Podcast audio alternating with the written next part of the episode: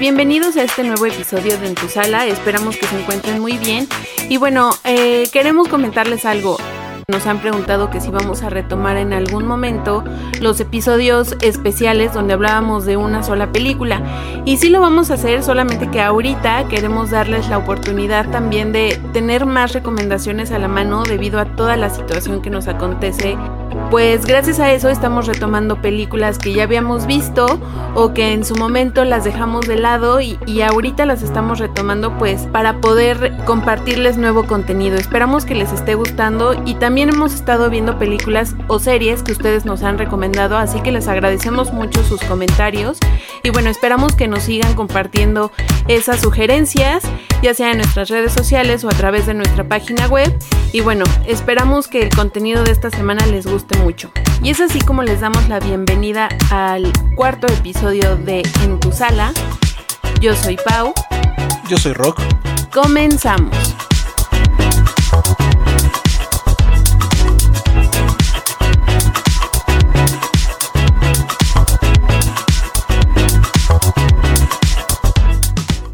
Comencemos con películas de animación, específicamente con Sonic. Esta es la primera película que tuvimos oportunidad de ver en este 2020. De hecho, una de dos, porque la segunda fue El hombre invisible, me parece. Mm, seguramente ustedes están cansados de esta historia, ya que por más de, de un año estuvimos viendo en videos en YouTube, en Twitter, en Facebook, en Instagram, todo este caos que aconteció por este primer eh, trailer teaser de la película de Sonic, donde todo el mundo quedamos asqueados, ¿no? Em, hay versiones que creo que son muy interesantes respecto a, a que todo esto ya estaba programado por Paramount y que en realidad este trailer teaser eh, fue completamente a propósito para después crear algún tipo de estrategia donde integraban a todos los espectadores o fans del personaje y así se creara como una unión eh, nunca antes vista en este tipo de películas en la cual eh, nosotros como espectadores éramos los que dictábamos o íbamos a dictar el destino del personaje en cuanto a a su visionado. Yo soy muy partidario de, estas versiones. No, no me parecería extraño. Y bueno, esta película creo que dividió opiniones. Para muchos fue eh, muy buena, ya que pues nos presentaron al principio algo muy malo y de pronto nos, nos presentaron a un personaje muy muy bien hecho. A mi gusto no llega a la altura de un detective Pikachu, pero bueno, es muy respetable. Igual alabaron muchas actuaciones, específicamente la de Jim Carrey que mm, se decía que nunca iba a volver a hacer estos eh, papeles de pastelazo, pero no sé, a mí no me molesta y creo que es bienvenido ese tipo de humor. Para mí este señor fue un antes y después en este tipo de, actuaciones. Entonces, me gusta. Eh, creo que para mí es lo que más salva la película. No, no me encantó eh, en general. Pero bueno, creo que fue más el morbo que se creó y fui víctima, insisto, de toda esta campaña de marketing para que al final nosotros termináramos viendo la película. Sí, coincido contigo alrededor de toda la estrategia que hubo de mercadotecnia alrededor de la película. Mucho se dijo que eh, incluso antes del primer lanzamiento del teaser, pues ya había habido un focus group donde ya se habían acordado que no iban a lanzar esa imagen, pero meramente para que la gente hablara de la película. Se hizo todo este teatro alrededor de, de los trailers y de la imagen que tendría Sonic. Y bueno, ya en sí hablando de la película, creo que mm, hay muchos elementos que toma de parte de otras situaciones. Por ejemplo, hace referencias a otras películas, a otros personajes, a situaciones que estaban pasando en el mundo en ese momento. Entonces, ese tipo de bromas creo que son como salvavidas para el personaje porque trata de simpatizar con el espectador, pero pues no son bromas en sí del personaje como tal, o sea, habla de superhéroes, habla creo que de Avengers y cosas así que no van al caso con el tema de la película. por ejemplo, cuando vimos Detective Pikachu, pues no utilizó este tipo de referencias eh, tanto, sí hizo alusión a algunos temas como de la historia del cine o de algunos otros personajes en, cuestión de detectives, por ejemplo, de Sherlock Holmes o algo así, pero no eran continuas.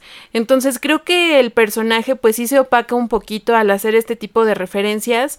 Creo que como otras películas que ya hemos visto, utiliza referencias de eh, la cultura pop como para poder enganchar con todas las audiencias. De distintas edades, entonces creo que faltó un poquito pulir más a lo mejor el guion y la historia del personaje para que fuera contundente por sí sola. Sí, de hecho creo que si no eres Ready Player One, no te voy a perdonar que cites a tanta cultura pop en tan poco tiempo. Si en una película como Civil War me saltó el hecho de que tuvieran que recurrir a que Spider-Man mencionara eh, Star Wars eh, como para empatizar o crear este, este punto de nostalgia con todos los espectadores. Y creo que estuvo muy, muy, muy, muy de más todo este tema. O sea, fue muy, muy evidente hasta un punto donde parecía que si no hacía una broma de este tipo, el personaje no, no podía seguir a flote. Y otro tema, no es por criticar a la persona, pero no, o sea, de verdad el doblaje en español del personaje de Sonic que fue hecho por Luisito Comunica deja mucho que desear y creo que esto ya lo habíamos hablado en otras películas. No es el hecho de que lo traduzcan al español, sino que elijan a las personas correctas para hacer estos doblajes, porque sí es importante porque si no te identificas en el tono en el que habla el personaje, te va a costar mucho trabajo ver la película porque hasta cierto punto te va a ser molesto. Entonces, a mí me causó un poquito de conflicto el escuchar a Luisito Comunica en esta, en esta película y creo que no, no fue muy acertado el, el doblaje. Hay tantos actores de doblaje, hay tantas personas eh, preparadas y, y también hay muchas personas que están esperando una oportunidad con más talento que, que, Luisito. Entonces, ahí me gustaría que los estudios y las productoras pues sí se enfocaran también en estas personas preparadas y no solamente porque es un influencer de moda, pues lo pongan para llamar más atención en la taquilla. De hecho, este tema me parece mm, eh, muy dobleteado en cuanto a opiniones, porque por un lado estoy completamente de acuerdo eh, respecto a que hay muchísima gente de doblaje que lo pudo haber hecho mucho mejor. Entonces, es verdad que debe de haber como algún eh, resurgimiento de, nuevas voces. Eh, lo sé, pareciera que de pronto es un monopolio, o sea, por lo menos aquí en, en, México y seguramente en Latinoamérica, escuchamos las mismas voces en tantos personajes que decimos, de verdad, no hay más. Pero bueno, entiendo que eh, es también para que nosotros nos acostumbremos y empezamos a ligar el personaje con, con alguna voz en específico. Pero eh, me parece que este tema de atraer a youtubers o influencers es una patada de ahogado en cada película. Siempre he creído que cuando un estudio dice, ¿sabes qué? Eh, respecto al país, tráeme a un agente popular, llámese Adrián Uribe para hacer la voz de Garfield. O sea, la voz de Garfield, la que escuchamos en nuestra infancia y con la que crecimos, pero de pronto llega alguien con una super idea y estoy siendo muy sarcástico la gente que va a ver la película este, necesita la voz de alguien que conozca para que pueda empatizar con ella. Porque mm, como son borregos y se dejan llevar con lo de moda, entonces eh, nos va a resultar.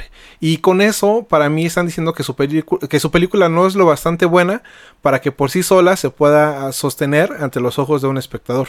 Creo que son muchas las películas que hasta el momento han hecho esto, entonces esperamos que que pronto puedan como reafirmar el camino por lo que antes habían hecho y, y sí, como dices, necesitamos un resurgimiento de voces. Y bueno, ya entrando de lleno a las calificaciones, mi expectativa para esta película era un 3, realmente no esperaba mucho de esta película. Y en cuanto a satisfacción, yo me quedo con un 5, porque sí está entretenida, sí te ríes en algunas escenas, pero no quedó para la posteridad. O sea, en mi punto de vista, no es una película que yo pudiera llegar a volver a ver, como sí lo he hecho con Detective Pikachu, porque esa película sí me gustó y sí le estamos comparando con ella porque mezcla esta animación con live action. Entonces creo que en ese nicho de películas sí es comparable. Yo llegué con un 5 de expectativa por todo lo que nos vendieron, insisto, por un año completo y por supuesto que lo consumí y por supuesto que lo compré. Pero al ver la película les puedo jurar que puse todo de mi parte, eh, intenté reírme en las bromas que iba haciendo nuestro personaje, di mucho de mí para que me gustara y para no acabar enojado o por lo menos aburrido, pero la película creo que no me dejó. Entonces yo le doy un 4 de satisfacción. Repito, puse todo de mi parte, pero no, no, no me terminó por, por gustar. Y bueno, continuando con el tema de animación, vamos a pasar a este anime que se llama My Happy Sugar Life. Y bueno, originalmente fue lanzado en 2015 en una publicación llamada Kangan Joker y el creador se llama Tomiyaki Kagisora. Y fue hasta 2018 que se pasó a ser un anime. Todo inició siendo un manga y bueno, luego tuvimos el anime que se transmitió en 2018 y hasta 2019 llega a la biblioteca de Amazon Prime que fue donde lo vimos. Y bueno, les planteé un poquito la historia como tal. Es una estudiante de un instituto llamada Satu Matsusaka y bueno, ella cree haber descubierto el amor verdadero tras empezar a vivir con una niña que se encuentra en la calle. Es en ese momento que Satu, que nunca había rechazado a algún chico al momento de salir, ella cambia toda esta situación al conocer a Shio, que es la niña pequeña. La historia de Shio la cuentan un poco en el anime, pero realmente no queda muy claro cómo es que llega en la situación en la que está. Y bueno, cuando ellas empiezan a vivir juntas, Satu eh, experimenta muchos sentimientos que ella los traduce como dulces y como que así es el amor. Y bueno, con tal de proteger ese sentimiento, ella hace todo lo que esté a su alcance para protegerlo, que es incluso pues asesinar gente. Con esa premisa nos quedamos, entonces se desencadenan muchísimas cosas dentro del, del, anime que realmente nos ponen a dudar cuál era la intención real del adolescente de Sato.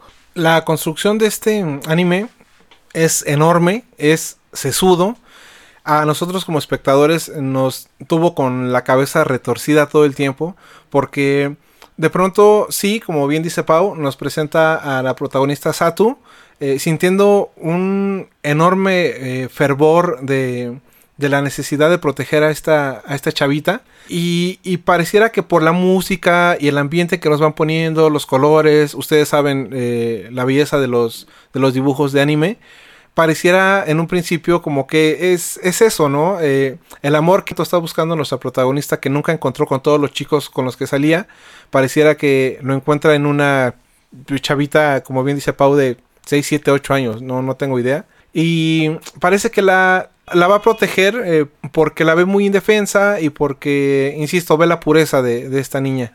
Hasta ahí pareciera eh, todo como algo muy bello, insisto, por todo el aspecto visual pero conforme va pasando la serie, empiezan a meter tintes muy, muy psicológicos, tintes em, incluso podría decir hasta de pedofilia, porque em, es encantador ver cómo con cada personaje y no, y no solo con nuestra protagonista y la niña en cuestión, eh, todos ven el amor como algo tan distinto y tan profundo que em, llega a ser muy muy enfermizo dependiendo de la persona y dependiendo de las intenciones que tengan para con la persona amada. Pero aquí lo peligroso y, lo sucio, lo, asqueroso que, de pronto llega a sentir quien esté viendo esta serie es que eh, tiene, insisto, roces de pedofilia porque, pues imagínense ustedes, una chica adolescente em, pues se lleva a, a una niña que se encuentra en la calle y dice que la ama y que se quiere casar con ella y que es el amor de su vida y que mm, podría hacer lo que sea, incluso hasta matar a alguien si fuera necesario por, por, ella, por lo que esta niña, la pureza de esta niña le hace sentir.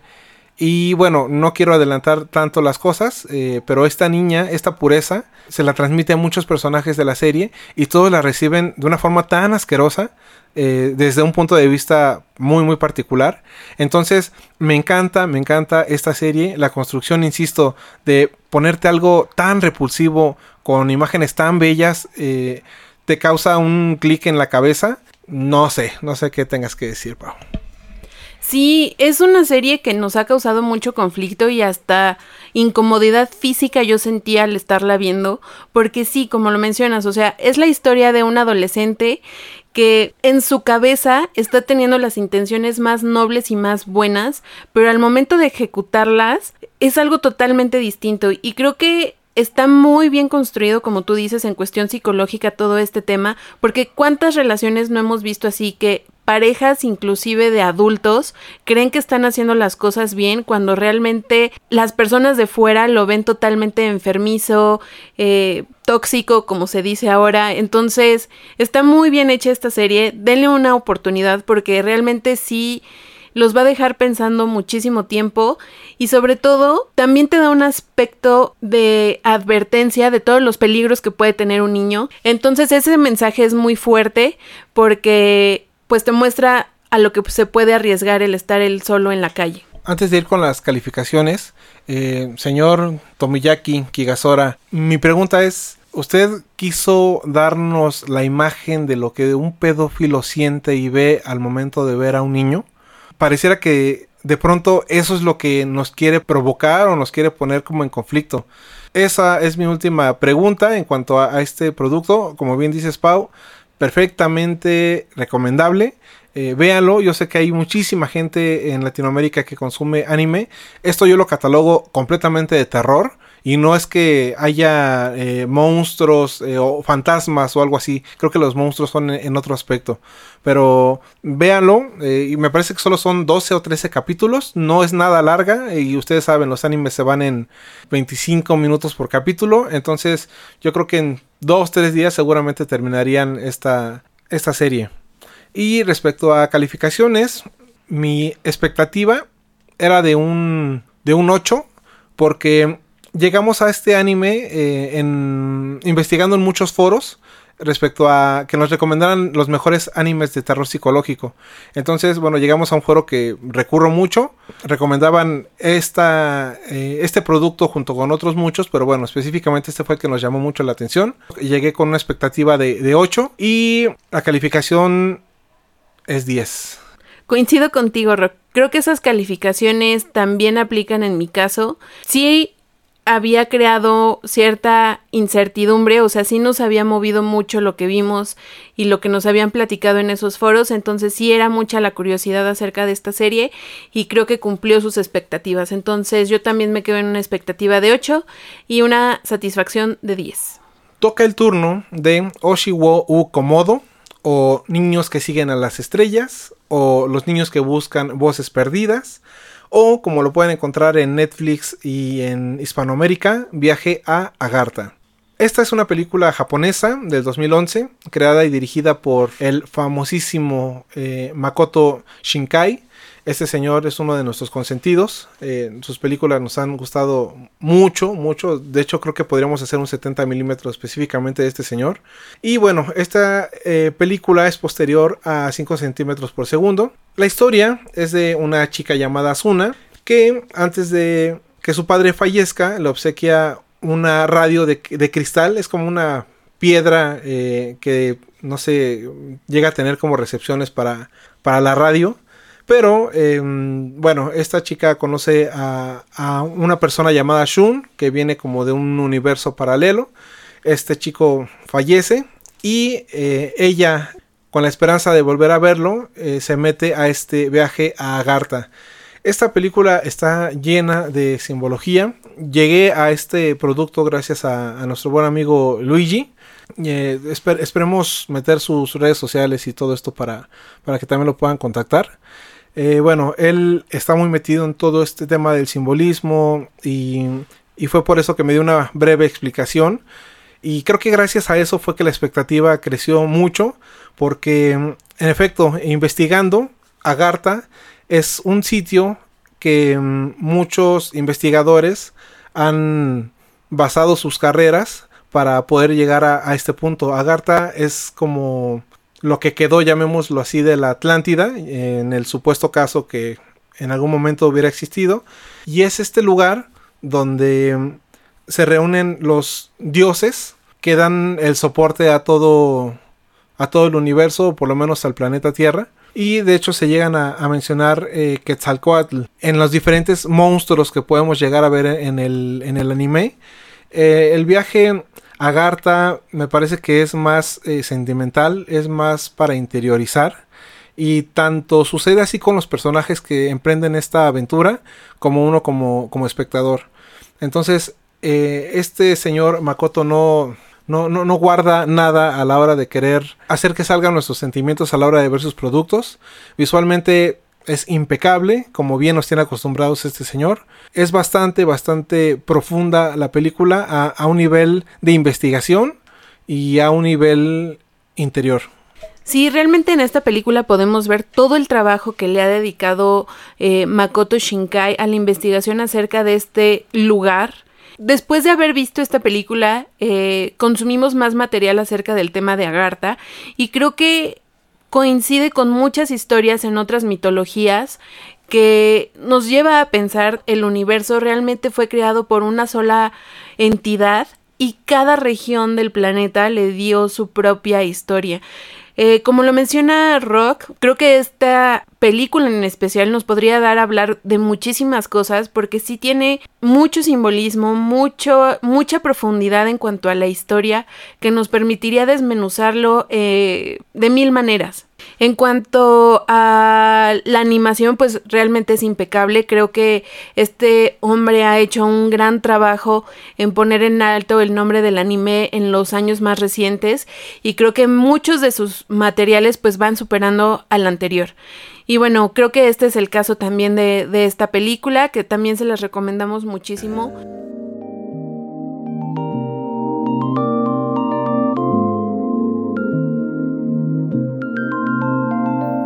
Ok, Viaje a Garta es un resumen eh, animado y un resumen eh, simbólico muy, muy rico, por cierto, muy rico en símbolos, muy rico en, en lenguajes y mensajes.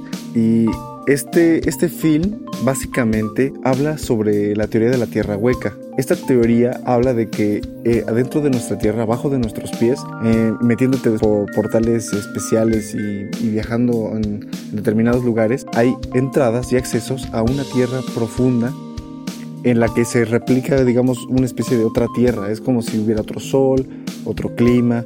Es tan grande, tan profunda la tierra que nosotros como humanos sería otro planeta, a nuestro tamaño sería otro planeta dentro de nuestro planeta.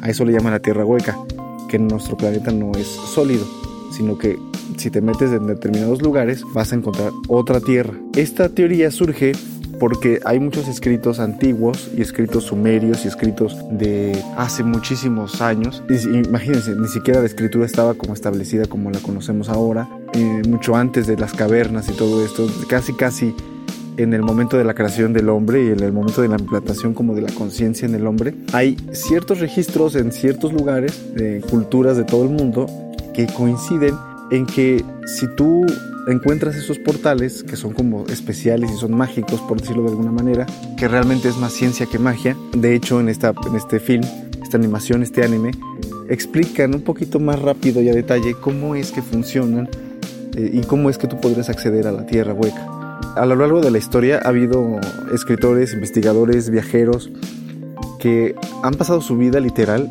este, a través de estos de estas mitologías, encontrando y haciendo mapas de, cómo llegar a la Tierra Hueca. Y esto lo hace muy interesante, ¿por qué? Porque en esta película recopilan toda la información como del mundo. Esta película es japonesa, realmente la cultura japonesa es otra de las culturas míticas, herméticas, silenciosas pero muy ricas culturalmente. Y curiosamente, eh, me, bueno, me pareció muy interesante que dentro de esta película incluyen no nada más su, investigación personal de, digamos, del Oriente, sino que además hablan de los aztecas, hablan de los mexicanos, ¿no? Tienen ahí ciertos mensajes muy interesantes que, que la verdad son, son impresionantes. Y más allá de la fantasía, digo, si lo quieres ver como una fantasía, si lo quieres ver como un sueño, si lo quieres ver como una experiencia, yo recomendaría siempre, y como siempre lo hago en las películas, es verla, maravillarte y ya después empezar a sacar como sus mensajes, empezar a encontrar como las señales, empezar a, a, a redescubrir eh, cosas, esos detallitos. Esta película yo creo que es, es de las que de las que he notado últimamente que aparte de que hablan mucho de nuestra de nuestra civilización y orígenes, me parece que los símbolos que manejan ahí, la simbología aplicada por el director, me parece que logra un equilibrio muy interesante, muy armónico entre lo que es oculto, toda la información oculta que nos ocultan, que no es oficial, y la información oficial. Es, es, una historia muy bonita. A mí en lo personal me gusta mucho el cine y la película, los films que contengan arte, que contengan pasión, que contengan esa, esa fuerza, ese ritmo, pero también esa, esa conexión con las mentes. ¿no? Vas a encontrar paisajes, vas a encontrar eh, melodías, vas a encontrar mensajes, vas a encontrar símbolos, señales, sueños, vas a, a encontrar metáforas que yo pienso que no tienen desperdicio y que debes aprovechar en este momento. Sobre todo este momento en donde la información nos satura, esto más que información es una especie de recordatorio. Esta película por eso me gusta. Es un recordatorio como que de dónde venimos, como que a dónde vamos y como que la magia que está en el aire y que debemos tomar en cuenta como parte de nuestra vida. No olvidarnos de esa magia. Esta película, además de que es súper simbólica y está cargada de mensajes y metáforas que podrían pasar desapercibidos, tú podrías ver la, la película y dices, es una caricatura más que apuesto que no, apuesto que no, vas a encontrar unos señales, unas señales tan, tan bonitas, tan sinceras, tan, para, para decirlo de alguna manera, armónico. Es tan armónica, obviamente tiene su parte de acción, tiene su parte de equilibrio, su dualidad, pero estoy seguro que van a encontrar más que, más que solo dibujos, van a encontrar mensajes, señales, atmósferas, que yo creo que se deben valorar bastante. Hay mucho trabajo, mucha investigación. Se nota una carga tremenda de sabiduría que fue expresada en esa película. Y pocos films, como les decía, van a lograr eh, conectar con la mente de una manera tan, tan simple, tan directa, sin tanto rollo. Yo creo que hace falta, hace falta que lo que hagas lo ames, ¿no? Hacer lo que amas y amar lo que haces. Y yo creo que ese film lo representa perfectamente. Esa es mi opinión.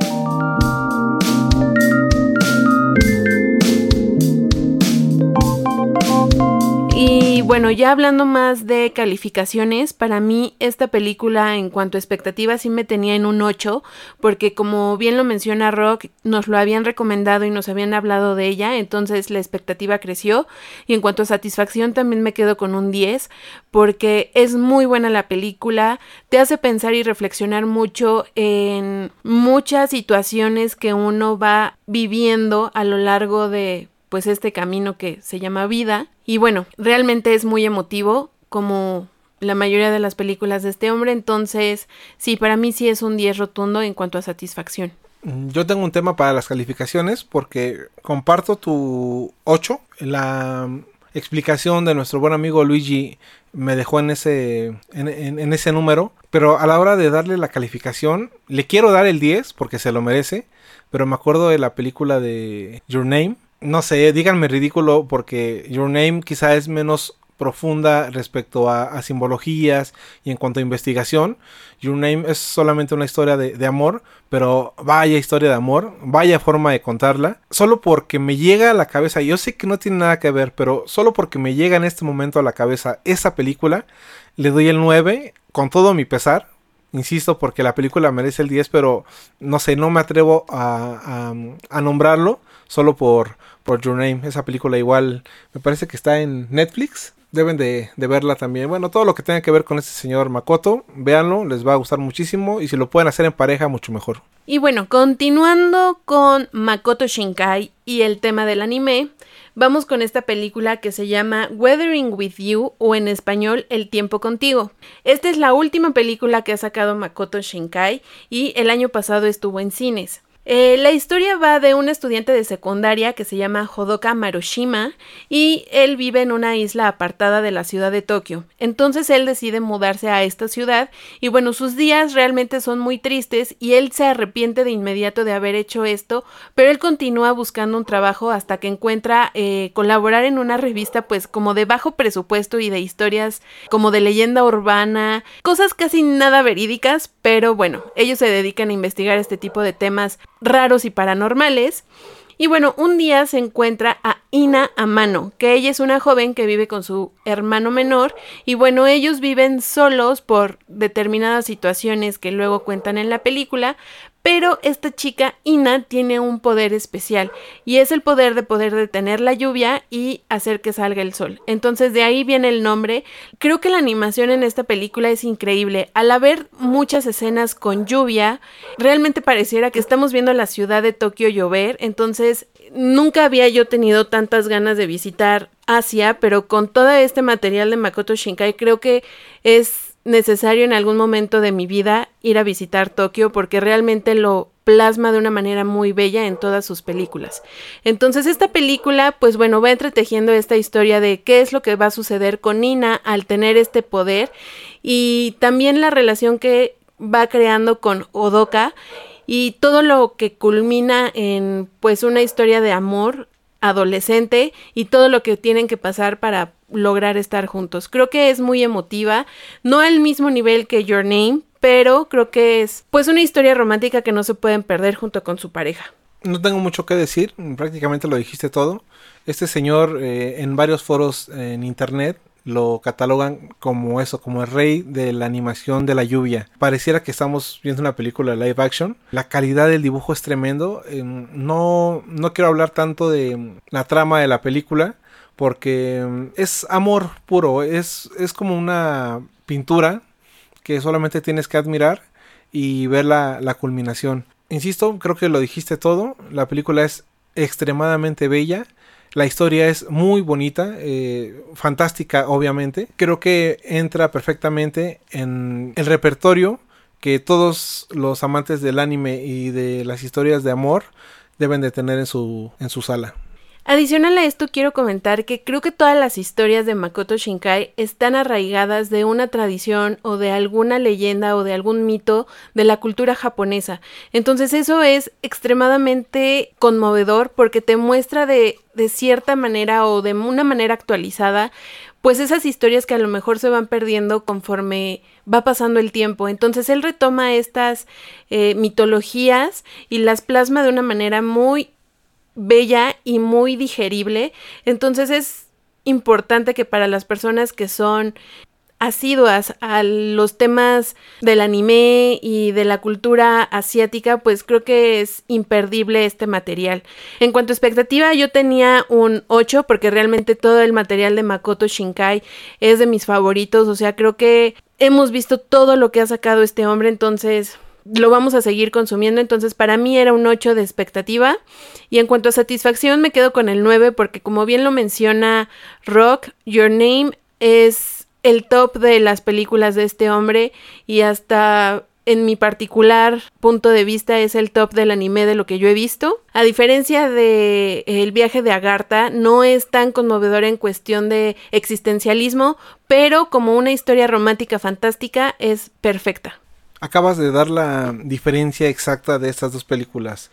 Viaje a Agartha y esta chica del, clima. Eh, y sí, efectivamente, eh, creo que no se pueden comparar entre ellas porque el tema de, de Agartha es mucho, mucho más profundo, más interiorizado, insisto. Y eh, la película de la cual estamos hablando en esta ocasión me parece que es mucho más Makoto, mucho más romántico, llamémoslo de esa forma.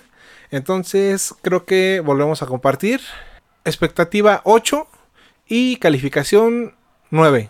Y para concluir estos productos animados vamos a hablar de un viaje animado que comenzó hace 6 años con el lanzamiento de Justice League War en el 2014 y estamos hablando de Justice League Dark Apocalypse War. En este producto podemos ver una tierra bastante diezmada gracias a que el villano de villanos de DC Darkseid ha devastado a toda la Liga de la Justicia y a, un gran grupo de superhéroes en una guerra mal planeada por, por estos eh, nuestros personajes favoritos. Ahora, eh, las entidades y superhéroes eh, diezmados igualmente que aún están en, la Tierra tienen que reagruparse para volver a intentar salvar a la misma. Y es fascinante ver cómo la Liga de la Justicia, los jóvenes titanes, el Escuadrón Suicida, incluso el Luthor y bueno, una gran variedad de otros héroes se agrupan para crear estrategias y bueno, pelear contra el villano de villanos Darkseid. esta película mm, pareciera muy emocionante. Y digo pareciera porque, aunque lo es, creo que necesitaríamos tener como esta esta liga de películas, insisto, que iniciaron desde el 2014, para sentir eh, Apocalypse War como la culminación de toda esta saga de películas animadas. Creo que es bastante buena, es bastante respetable. Eh, he visto en muchos lados que terminan comparando el universo cinematográfico de DC con el animado, dando por victorioso al animado. No puedo contradecirlo después de, ver esta, esta gran película. A todos les dan sus minutos de de potencia. Me, encantó el protagonismo que le llegan a dar a Constantine. Em, es un personaje eh, fabuloso. Y me, gusta mucho que lo terminen tomando como, como base para lo que va a ocurrir en la película. Y así para finalizar rápido mi comentario, se la recomiendo mucho. Es una película que, que se estrenó en este 2020 y me parece que ya la pueden encontrar en formato digital. Coincido contigo, Rock. Creo que yo la podría comparar con lo que vimos recientemente también de el universo DC animado que vendría siendo eh, Superman Red Son. Y esa película para mí fue muy pesada y muy trabajada en cuestión de eh, guion, contexto o sea, está muy bien armada, pero la ejecución creo que fue un poquito lenta que no me acabó de cautivar al 100%. Sin embargo, esta película de La Liga de la Justicia realmente tiene acción, te enganchan con los personajes, es una película eh, que te mantiene entretenido y creo que muy bien lo comentas que está superando a lo que están haciendo en el live action. Entonces, para mí, mi expectativa estaba en un 5, realmente no tenía mucho que esperar porque tenía un poquito el mal sabor de boca de Red pero en cuanto a satisfacción me quedo con un 8 porque lo hicieron bastante bien. Mi expectativa estaba en un en un 7, no podría darle menos a una película de, animada de DC y me quedo con una satisfacción de 9. Y bueno, oyentes, continuando con temas ya de live action y de acción, queremos mencionarles antes cómo es que elegimos las películas de las cuales les vamos a platicar. Rocky y yo vemos muchísimas películas, pero realmente seleccionamos las que nos movieron o las que nos hicieron sentir cosas importantes, son las que traemos al podcast, tanto como buenas como malas. Entonces, hay muchas películas de las cuales les vamos a super recomendar, pero también va a haber películas que no les vamos a recomendar para nada, para que no pierdan su tiempo viendo ese tipo de películas. Aunque también, como muchas veces les hemos dicho, vean todo el material y saquen ustedes sus propias conclusiones. Y no por el hecho de que nosotros les digamos que son malas, quiere decir que lo son. O sea, en este mundo hay de todo para todos, entonces platíquenos qué les parecieron las recomendaciones, si coinciden en las no recomendaciones y bueno, déjenos sus comentarios en redes sociales y mándenos sus comentarios también a través del grupo de Telegram. Sí, yo creo que solamente tenemos dos filtros para presentar estas películas. El primer filtro es películas buenas o malas, pero que valgan la pena hablar de ellas por eso, por buenas o malas o películas que de plano tan pasan desapercibido que no alcanzan ni siquiera a entrar a, este podcast o a ningún otro. Entonces, bueno, ese es nuestro filtro y ¿qué sigue, Pau? De acuerdo a esa selección y a esa forma de platicarles de las películas, tenemos esta que se llama The Rhythm Section o en español se llamó El ritmo de la venganza, que es protagonizada por Blake Lively. Esta película se estrenó, si mal no recuerdo, este año. Realmente fue de las pocas que llegaron a lanzarse en Estados Unidos y en Inglaterra. Y bueno, aquí en México creo que quedó pendiente el estreno, pero creo que en cuestión digital ya la pueden encontrar en algunas páginas. Y bueno, la historia de esta película va de una joven que después de que pierde a su familia en un accidente de avión, descubre que realmente no fue un accidente como tal y bueno, ella se va a dedicar a investigar qué fue lo que realmente sucedió y a cobrar venganza de estos hechos. Esta película pareciera dos películas en una, porque los primeros 25 minutos nos plantean una historia y después de esos 25 vemos otra situación totalmente distinta. Ya habíamos mencionado que es protagonizada por Blake Lively y también sale Jude Law. Y desafortunadamente no, no nos llenó el ojo esta película. Hemos visto los materiales anteriores de Blake Lively y la verdad es que lo había hecho bastante bien, por lo tanto la expectativa que teníamos de esta película pues era mucha porque creíamos que iba a seguir con ese, esa tónica de buenas películas, con buenas tramas, en cierto punto con parte de acción muy bien hecha. Pero como les comentamos, esta película en mi sentir, creo que sí estuvo como parchada. Yo creo que realmente fue un tema de edición o realmente la construcción de la historia no es tan sólida como en otras películas. Por lo tanto, sí fue un rotundo fracaso para mí porque fueron muchos temas abarcados en una sola película y creyeron que agregando escenas de acción y escenas donde Blake se está preparando en cuestión como Karate Kid o algo así, iba a poder como enganchar con la audiencia, pero realmente a mí no me enganchó. Fueron temas un tanto clichés los que vimos en pantalla. Entonces, híjole, esta película sí es un rotundo no para mí. Opino que mm, tienes razón en cuanto a que parece que estábamos viendo dos películas y creo que eso es el, punto eh, medular del por qué no terminó por atraparnos. Iniciando la película, como bien lo comentas, bueno, tenemos a, esta chica, eh, me parece que hasta se convirtió en prostituta por la caída que llegó a tener después de perder a su familia. Y hasta ese momento me pareció bastante humana y bastante real la película. Eh, bueno, en cuanto a una persona que tiene que sufrir este tipo de acontecimientos y de plano no puede soportar eh, esto porque me parece que en algún punto de la película incluso dicen que ella no quiso viajar con la familia, entonces eso provocó que ella quedara viva y toda la familia muriera y ella se siente sumamente culpable.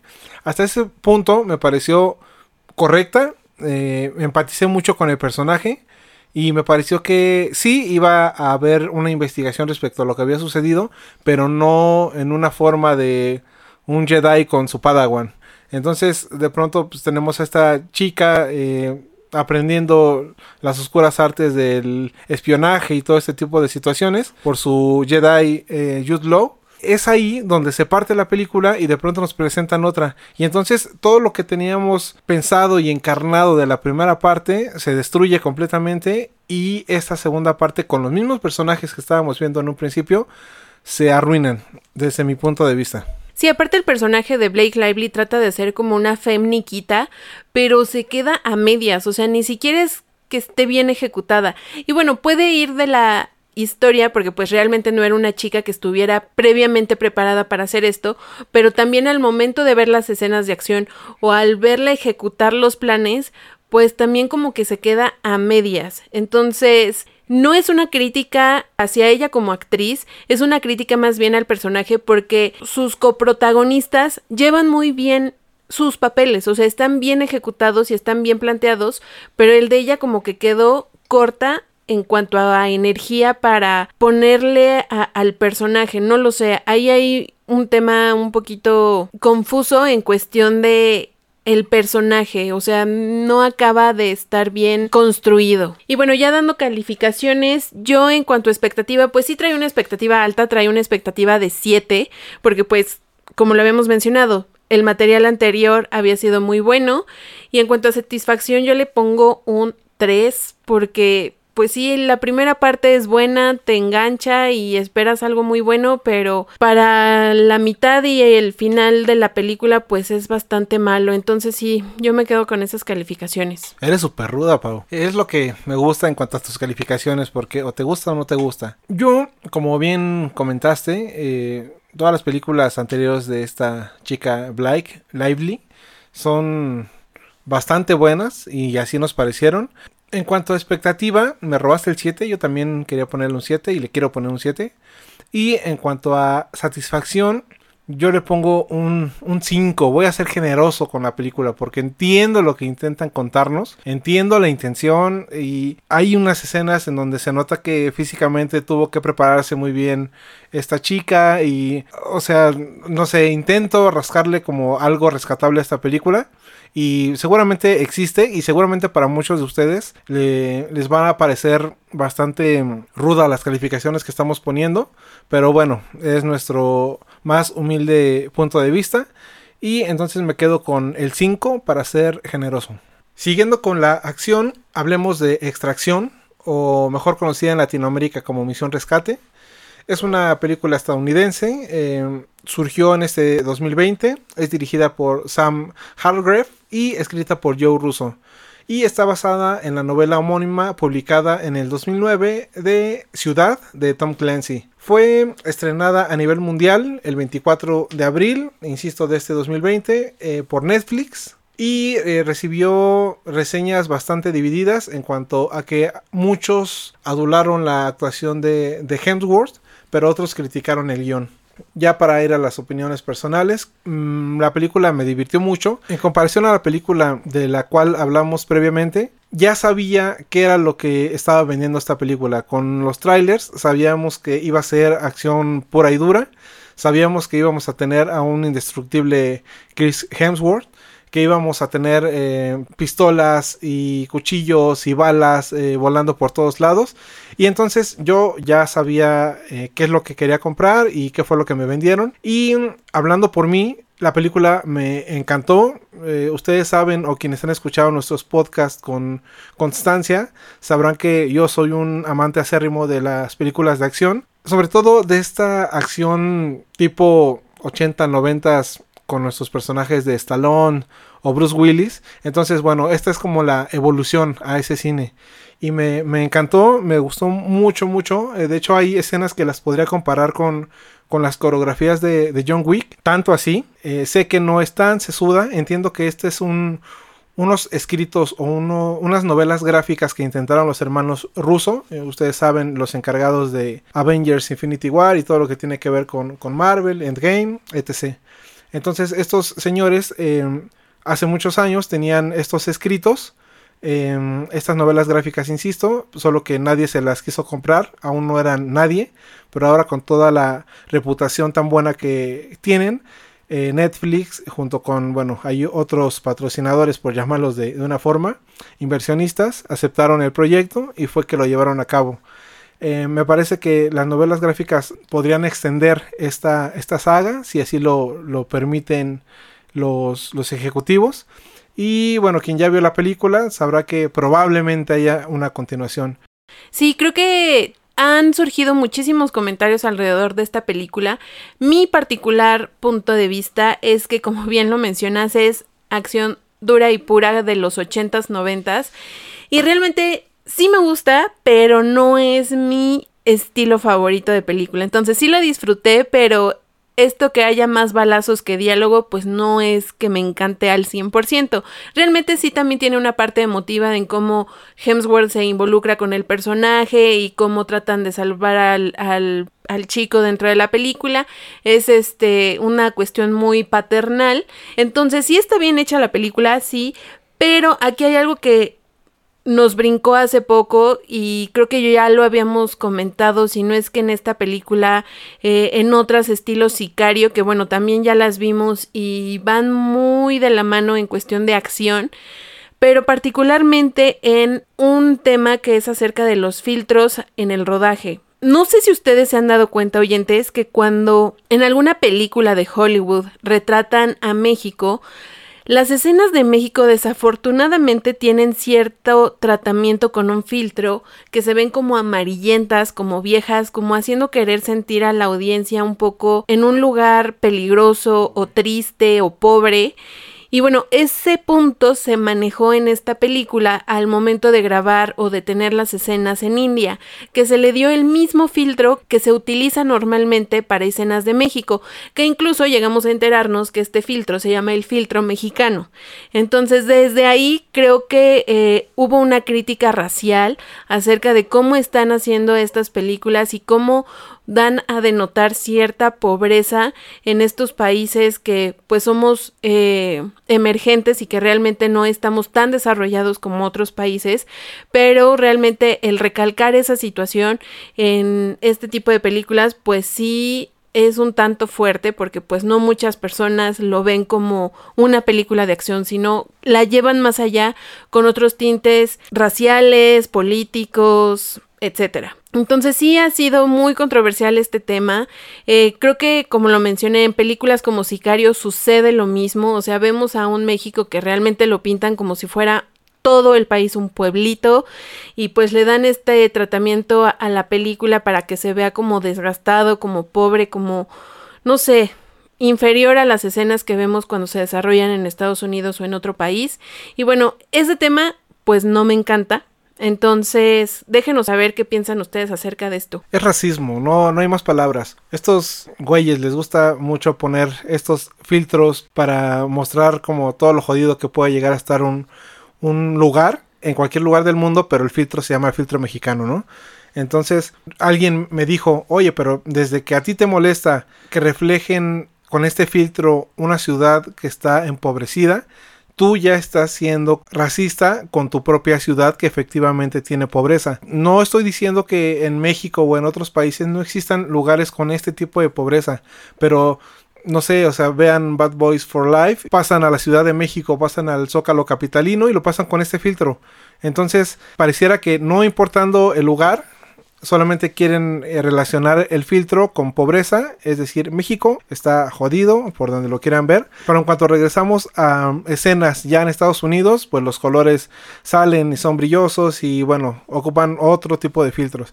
Entonces, como bien dice Pau, eh, varias personas en, la India eh, atacaron de racistas o acusaron de racistas a, esta película porque sucede lo mismo a la hora de que muestran a la, India. Muchos dicen es que la India no es esto que estamos viendo, los mercaditos y, y los departamentos tan pequeños y prácticamente te recargas y se rompen las paredes de los departamentos. No somos eso, la India no es eso. Entiendo la crítica, nosotros sufrimos de lo mismo, eh, pero bueno, insisto, esto es racismo completo. Pero ya en términos de películas y de calificaciones, la expectativa para mí fue un, un 8. Ustedes pueden mmm, cuestionar estas calificaciones o estas expectativas, pero yo por supuesto que soy feliz viendo este tipo de películas, a diferencia de Pau que también entiendo eh, la postura porque no sé, creo que ya es un, es un tema como de perspectivas y es igualmente respetable. Pero insisto, yo crecí con todas estas películas eh, loquísimas de, de, acción y de balazos y de muertos y de choques y explosiones y helicópteros y todo eso. Y a mí me encantan, me fascina. En cuanto vi los trailers, supe enseguida que era lo que me estaban vendiendo. Insisto, lo compré y por eso es que llegué con el 8. Eh, me parece que la calificación final en cuanto a mi satisfacción sería de un 8 también. Podría ser menor, pero el hecho de que yo haya tenido toda la intención de disfrutar la película hizo que esos detalles eh, que pudiera eh, minorizar eh, los exaltara. Entonces me quedo con el 8 y el 8. Sí, tienes razón, Rock. Yo también crecí con este tipo de acción. Hay muchas películas de acción que disfruto, por ejemplo, Arma Mortal, Duro de Matar, pero no sé, en esta cuestión un poco más de de balazos y de sangre y cuchillos aventados por todos lados no es mi no es mi hit al 100%. Yo soy un poquito más policíaca. Te voy a poner en, en contra de todos los oyentes con esta pregunta. ¿Te gustan las películas de John Wick? Sí, sí me gustan las películas de John Wick, pero no sé, son distintas. Para mí son distintas. Entonces, esta película, en cuanto a expectativa, yo la tenía en un 6 porque dije, bueno, es Chris Hemsworth. A lo mejor la trama va a estar eh, interesante, va a haber un poquito más de cuestión sesuda, pero no, me falló. Entonces, en cuestión de satisfacción, yo la dejo con el mismo 6 porque sí me entretuvo. Este, los balazos están buenos, eh, como menciona Rock, las coreografías también hay que reconocerlas. La cuestión de los dobles también hay que aplaudirse porque realmente hicieron un muy buen trabajo. Entonces, sí, yo me quedo con dos seises porque pues de ahí no pasó a más. Continuamos con el tema de acción y les vamos a platicar de esta película que se llama Trauma Center, que está protagonizada por Bruce Willis, entre comillas, Nicky Whelan, Texas Battle y Tito Ortiz. Esta película se llama Trauma Center y la vimos anunciada en Prime Video, que eso fue lo que nos llamó la atención, que estaba protagonizada por Bruce Willis. Pero cabe resaltar que si Bruce Willis sale 15 minutos en la película es mucho. Entonces desde ahí empiezan las críticas porque nos la vendieron como que era la siguiente película de acción por Bruce Willis y nada que ver. Realmente la trama va de una mesera que es herida tras un tiroteo eh, de dos policías corruptos y bueno, eh, se la llevan a, a un hospital para curarla y dentro del hospital tiene que ser protegida por un policía que viene siendo Bruce Willis y toda la trama de la película va de todo lo que sucede para acabar con la vida de esta chica porque pues ella fue testigo de un crimen entre policías corruptos y pues podría arruinarles la carrera y el negocio a estos dos policías.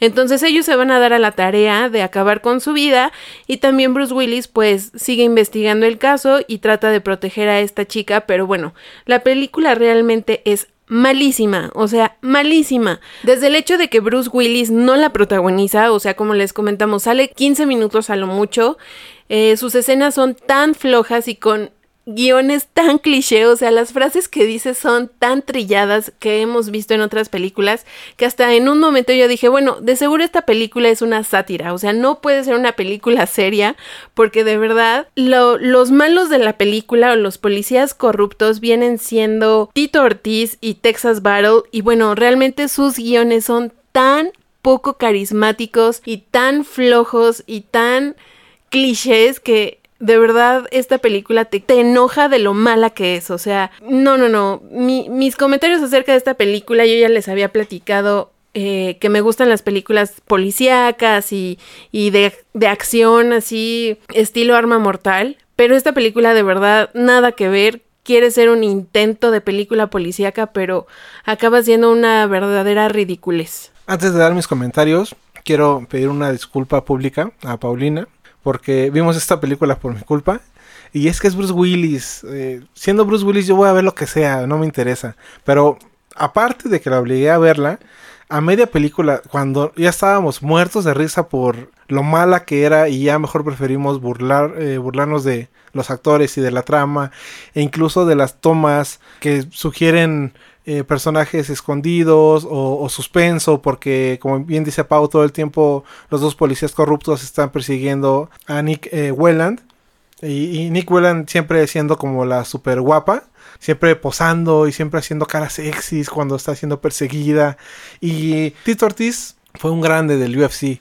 Eh, Tito Ortiz, mis respetos arriba del octágono. Eh, es un salón de la fama. Quien gusta de las artes marciales mixtas seguramente conoce a Tito Ortiz. Y aún arriba del octágono, eh, de pronto era medio payaso, por llamarlo de alguna forma. Eh, pero bueno, respetado el señor, era muy bueno. Pero no sé qué carajo. Yo sé que ya acabó la carrera en cuanto al UFC. Y yo sé que quizá ahora quiere incursionar en películas, como lo han hecho muchísimos actores. Y, el cuerpo y el rostro y todo les ha jugado a favor para obtener muy buenos papeles. Aquí no, eh, Tito Ortiz es pésimo, pésimo actor. Eh, no sé si, si decir que escogió mala película o, la escogió bien, porque al final va muy de la mano con, con todo lo que conlleva a esta película de Trauma Center.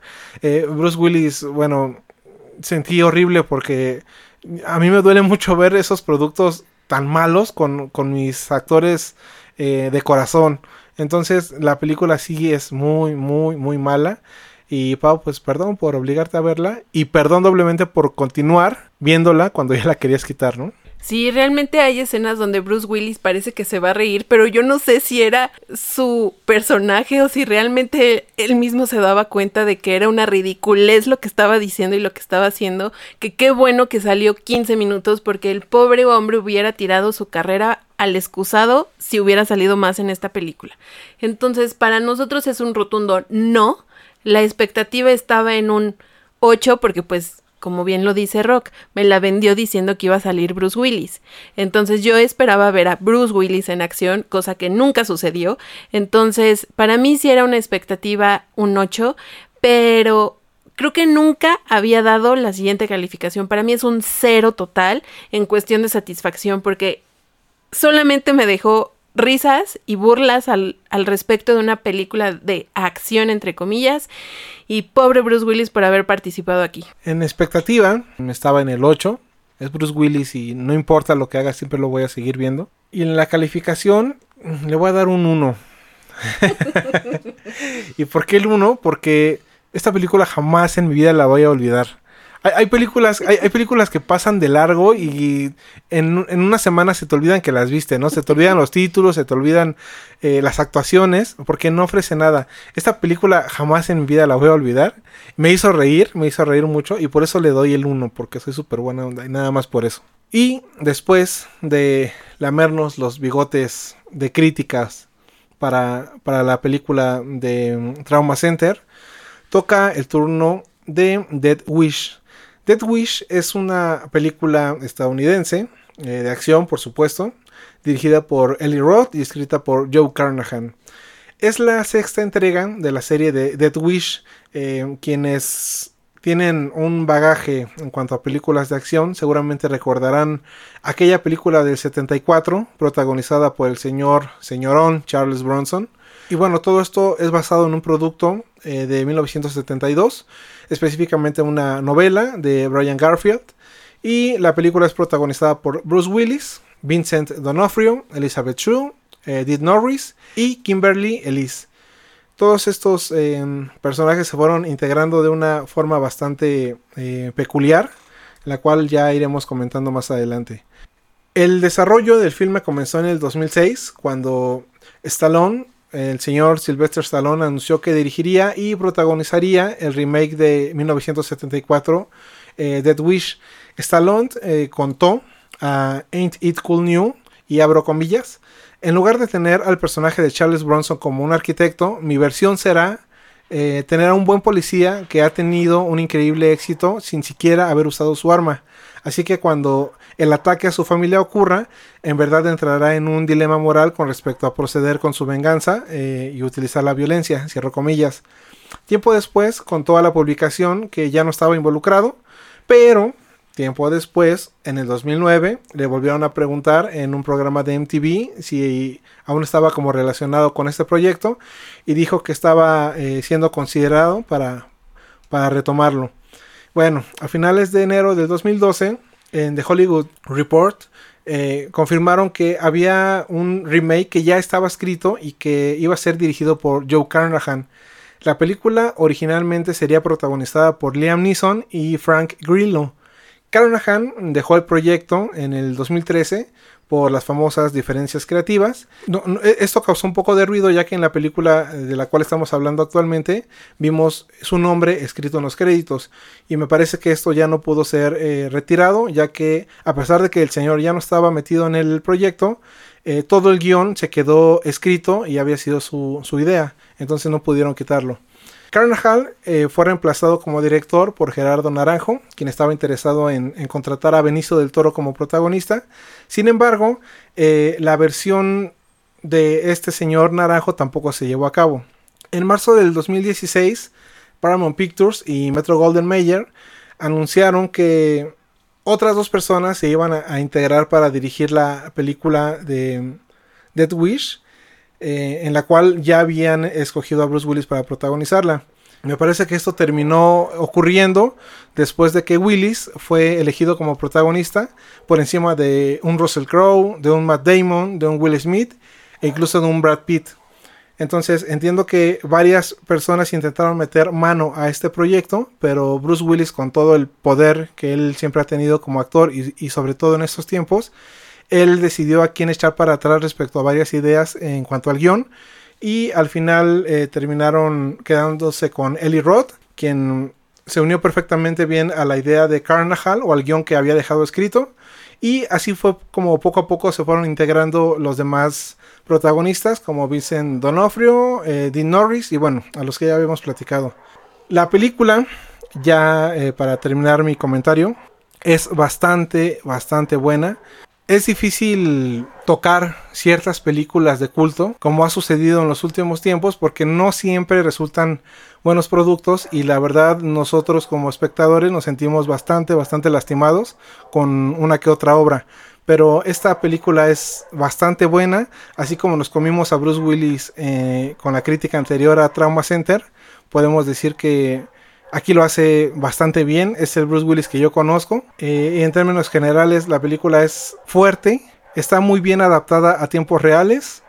Y aunque por nostalgia me sigo quedando con la película original del 74, disfruté muchísimo esta nueva adaptación de, de Twitch.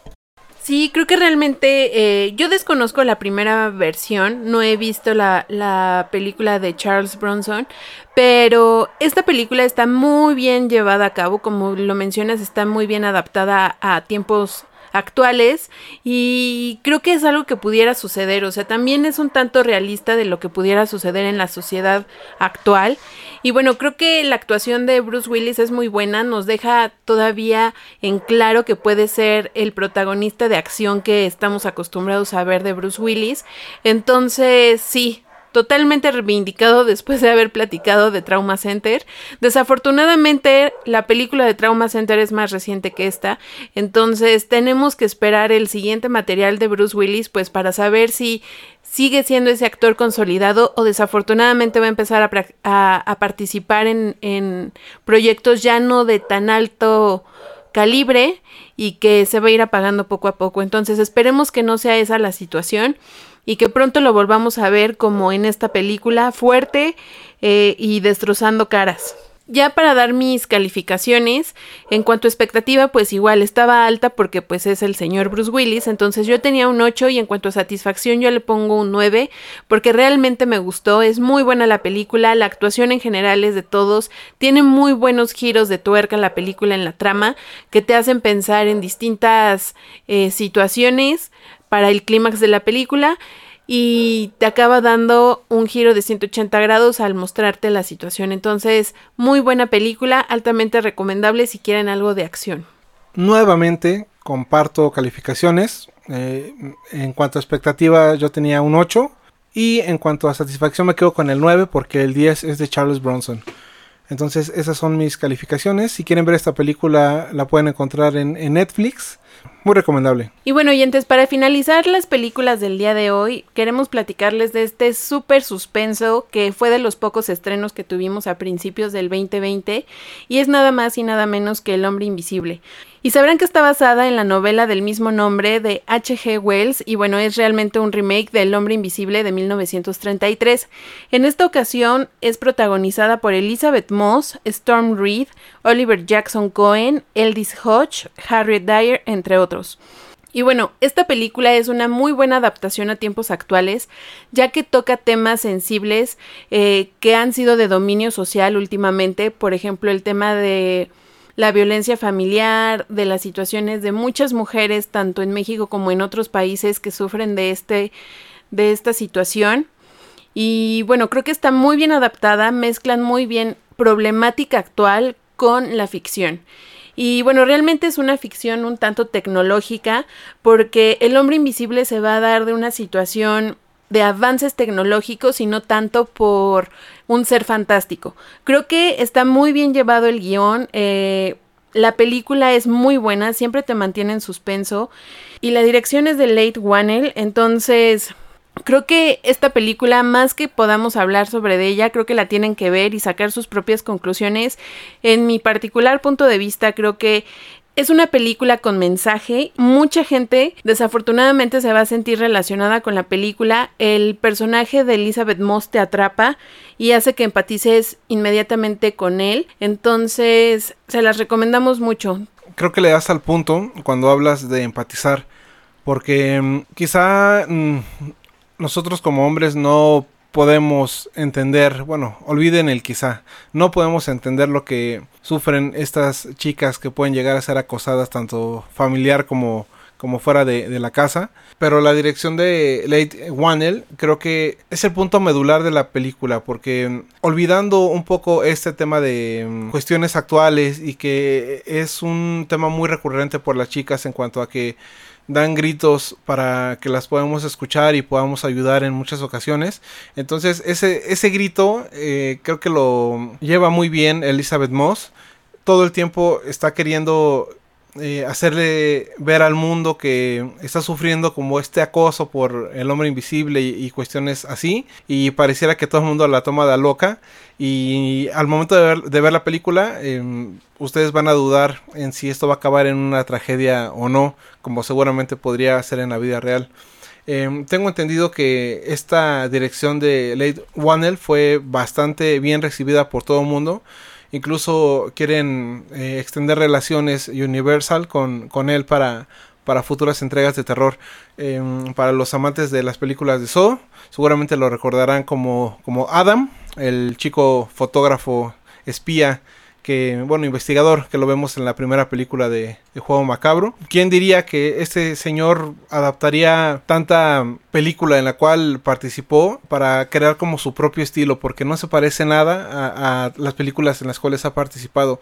De hecho, yo estoy muy feliz porque después de La momia de Tom Cruise, eh, el famoso Dark Universe, parecía que se venía abajo, parecía que eh, se iba a quedar solo en una muy buena intención, pero con presentaciones como esta del Hombre Invisible, tengo mucha, mucha esperanza en que Universal va a hacer algo bueno y va a escoger a, buenos directores y buenos personajes para retratar a sus viejos monstruos y a esos eh, viejos seres que hacían brincar a más de uno eh, hace más de 60, 70 años. Y bueno, para concluir el tema de esta película, mis expectativas realmente eran altas porque creo que todo el trabajo que ha realizado Elizabeth Moss ha sido muy bueno últimamente, se reconocen los papeles que ha elegido y yo sí tenía una expectativa de un 9 porque aparte del tema y de saber el elenco que tenía esta película, pues creo que quería ver qué era lo que iban a presentar. Los trailers creo que se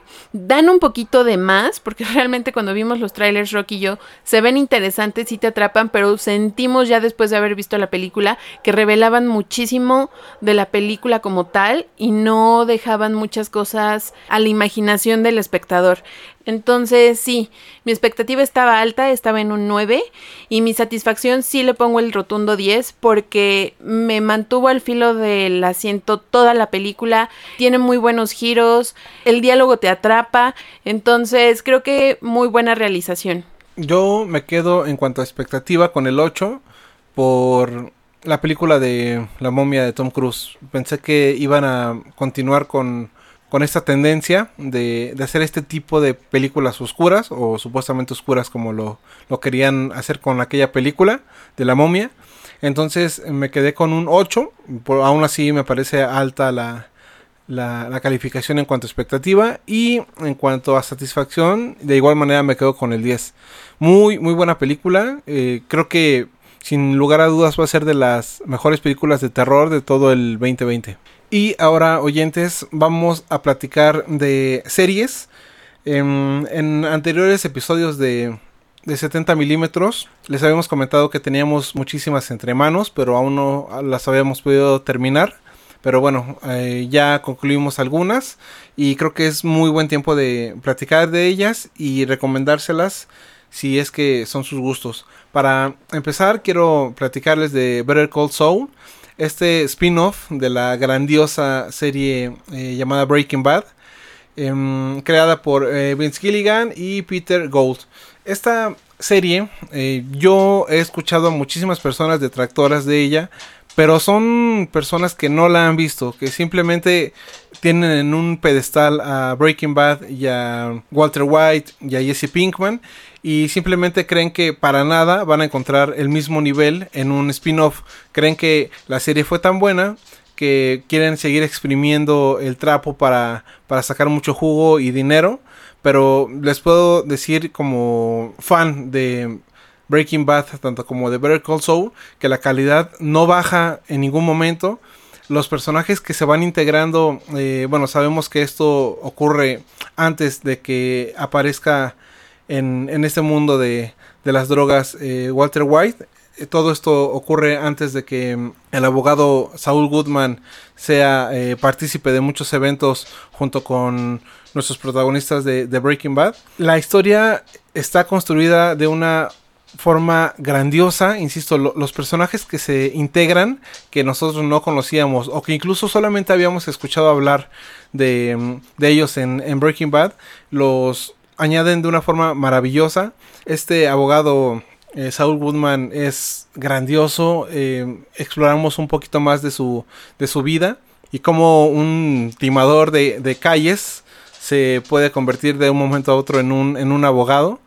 Eh, pues ciertamente sí, muy tramposo, pero la verdad es que muy, muy ingenioso. Bien dicen que hasta para hacer el mal debes de hacerlo de una forma muy inteligente. En la última temporada mm, tenemos la oportunidad de ver al, al buen Tony Dalton, actor mexicano, eh, muy muy conocido por, por varias películas, eh, insisto, mexicanas y también programas tipo Jackas que estuvieron hace muchísimo tiempo junto con Christoph y el buen Vicente. Este, este señor, eh, no sé en qué momento dio este salto tan bueno, ya lo habíamos visto en la serie de simuladores, también muy buena para ser un, un, producto tan de bajo presupuesto. Creo que esta serie la pueden ver en, en Prime Video. Vale mucho la pena. para quienes crean que todo lo hecho en México es malo y asqueroso, hay unos productos muy muy buenos, de los cuales seguramente ya hablaremos en algún momento, pero este es un, uno de ellos. Bueno, no sé en qué momento este señor Tony Dalton dio el salto a una serie eh, de tal envergadura, pero lo hace de una manera tan, tan buena. El tipo tiene una cara de villano que no puede con ella y la sabe utilizar perfectamente para, para el personaje que interpreta en, en esta serie de Better Call Saul. No quiero platicarles más, eh, simplemente quiero mencionarles que si son detractores y creen que mm, lo único que pueden hacer es, es estar en declive con, con esta serie en comparación de Breaking Bad, están completamente equivocados. Yo tengo todo el hype hasta arriba. Eh, habían dicho y asegurado que en este 2020 la temporada iba a ser la final. Entonces, pues yo estaba viendo todos los capítulos, eh, pues ya despidiéndome de, del personaje de Saul Woodman pero mm, queda inconclusa desde mi punto de vista y perfectamente le van a dar otra temporada para el 2021 y bueno, yo estaré listísimo para, para ver esta serie. Yo realmente no seguí tan fielmente la serie, pero eh, los capítulos que llegué a compartir con Rock me atraparon, o sea, realmente la serie tiene ese eh, enganche con el público que te hace interesarte por los episodios. Los últimos tres episodios fueron de los más cautivadores que tuvimos. Eh, aunque no seas una persona muy asidua a esta serie, te atrapan los capítulos, o sea, ese fue el caso. Denle una oportunidad a toda la serie. Eh, en muchas ocasiones tiene muchas similitudes con situaciones o con sentimientos parecidos a lo que fue Breaking Bad, eh, sí se nota que hay un enlace o un seguimiento con esta serie, entonces pues sí se nota la calidad en ella. Realmente mm, creo que en este podcast vamos a traerles muy poca eh, historia, muy pocos productos referente al, al, narco y a los capos y todo este tipo de cuestiones. Personalmente eh, mm, no puedo decir que odio, pero me disgustan muchísimo este tipo de, contenidos. En todo lo que sale en, en o, o, estos canales latinos, con, contándonos toda la, la historia de los narcos y bueno, no, no me quiero meter mucho en ello, pero desde mi punto de vista es un tema muy aspiracional, o sea, realmente las personas que conozco, sin demeritarlas ni insultar su, sus gustos por, por series, más por, por emociones, porque idolatran y llega un punto en el cual envidian la vida de estas personas y creen que eh, son unos fregonazos porque rompieron el sistema y de pronto en las series y en los capítulos pues ven a, a estos señores rodeados de armas, dinero y mujeres eh, desnudas y toda este, esta cuestión y, y, aman, a, aman como los fregones y lo pongo entre comillas que llegan a ser esas personas. Entonces realmente aquí no van a, no van a encontrar eh, productos relacionados con, con esto eh, y mucho menos lo, los de las series latinas.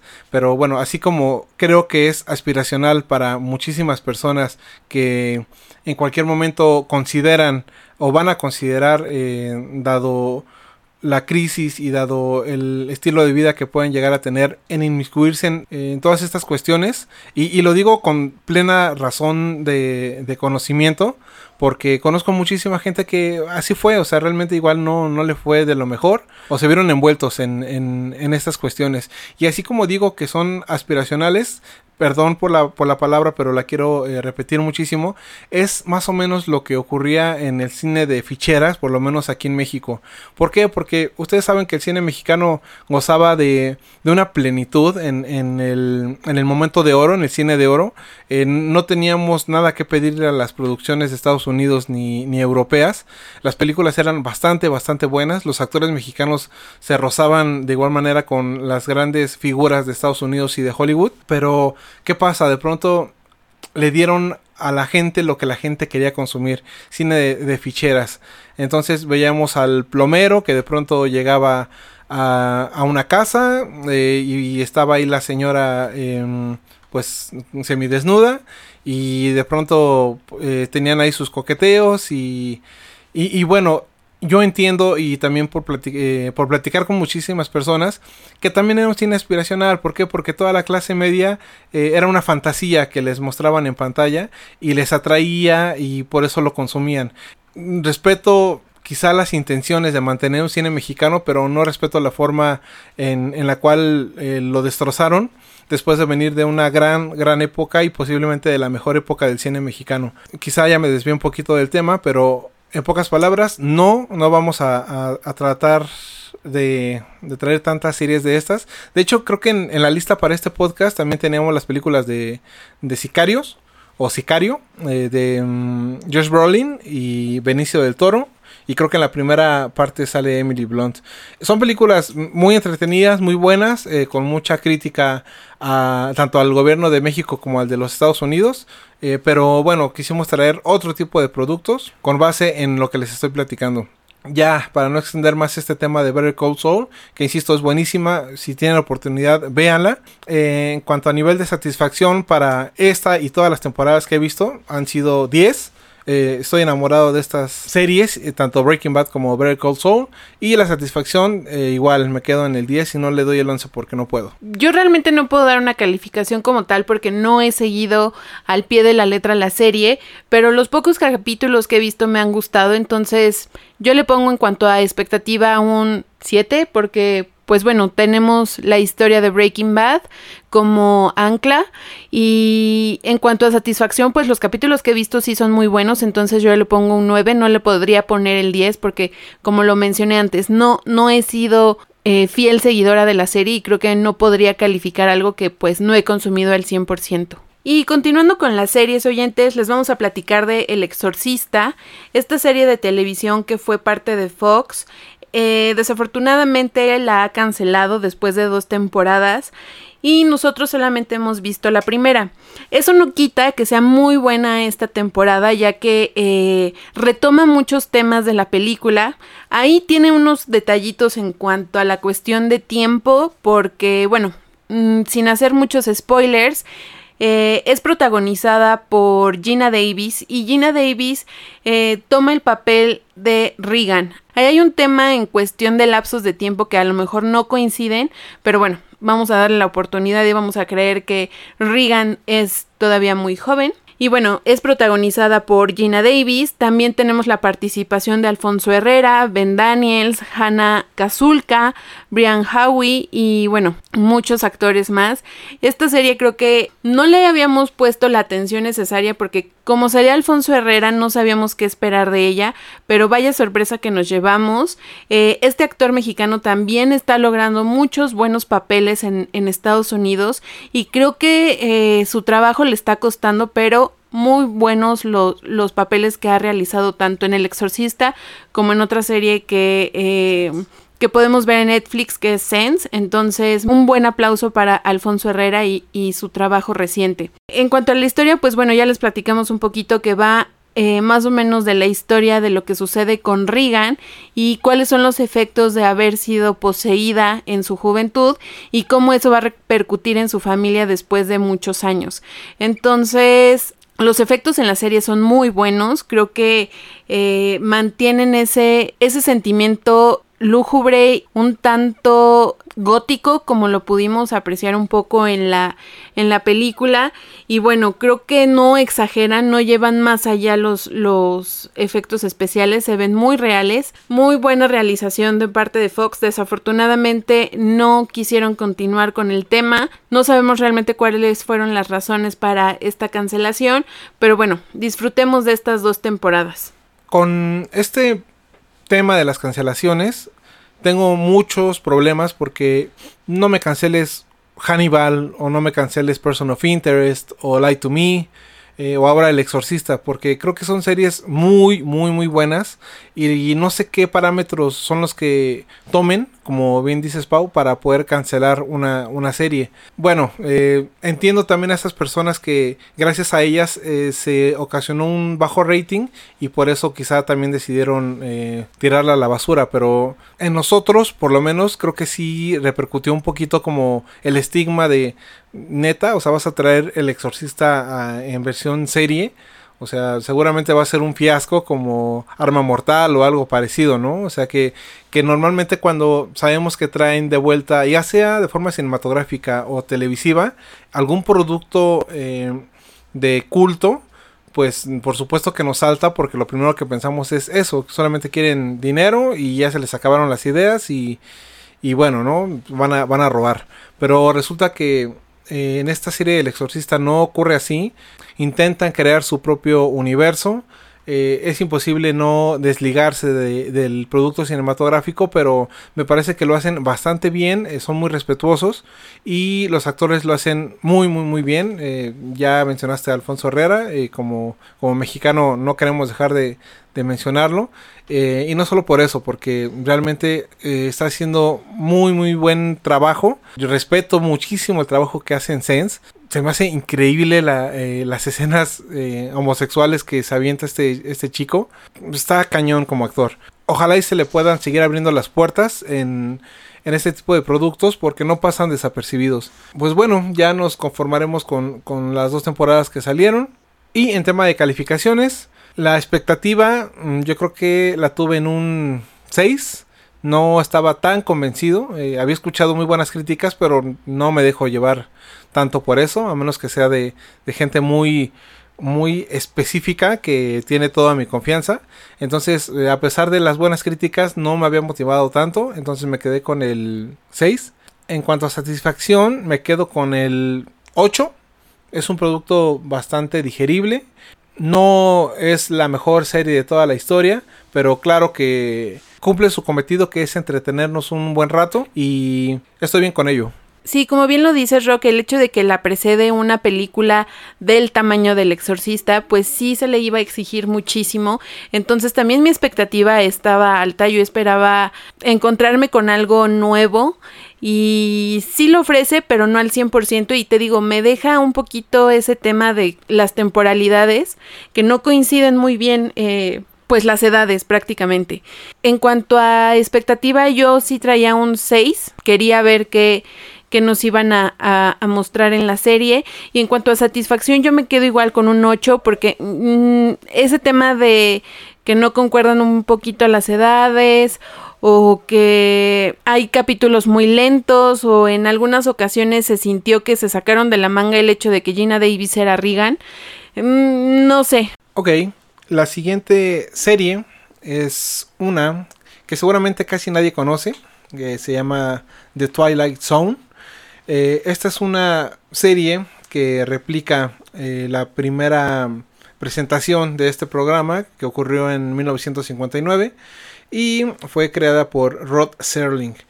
Esta serie me parece tan fiel y no, y no me refiero a, a que repitan exactamente los mismos patrones de, de, la serie del 59, sino creo que es tan respetuosa, es em, tan bien pensada, se nota tanto corazón en cada capítulo para causarnos ese sentimiento de extrañeza eh, seguramente muchos, muchos de ustedes, tanto como nosotros, eh, han escuchado eh, en cualquier frase común el pareciera la dimensión desconocida, ¿no? Pareciera que es una, una frase que representa un estado de ánimo o una situación muy específica.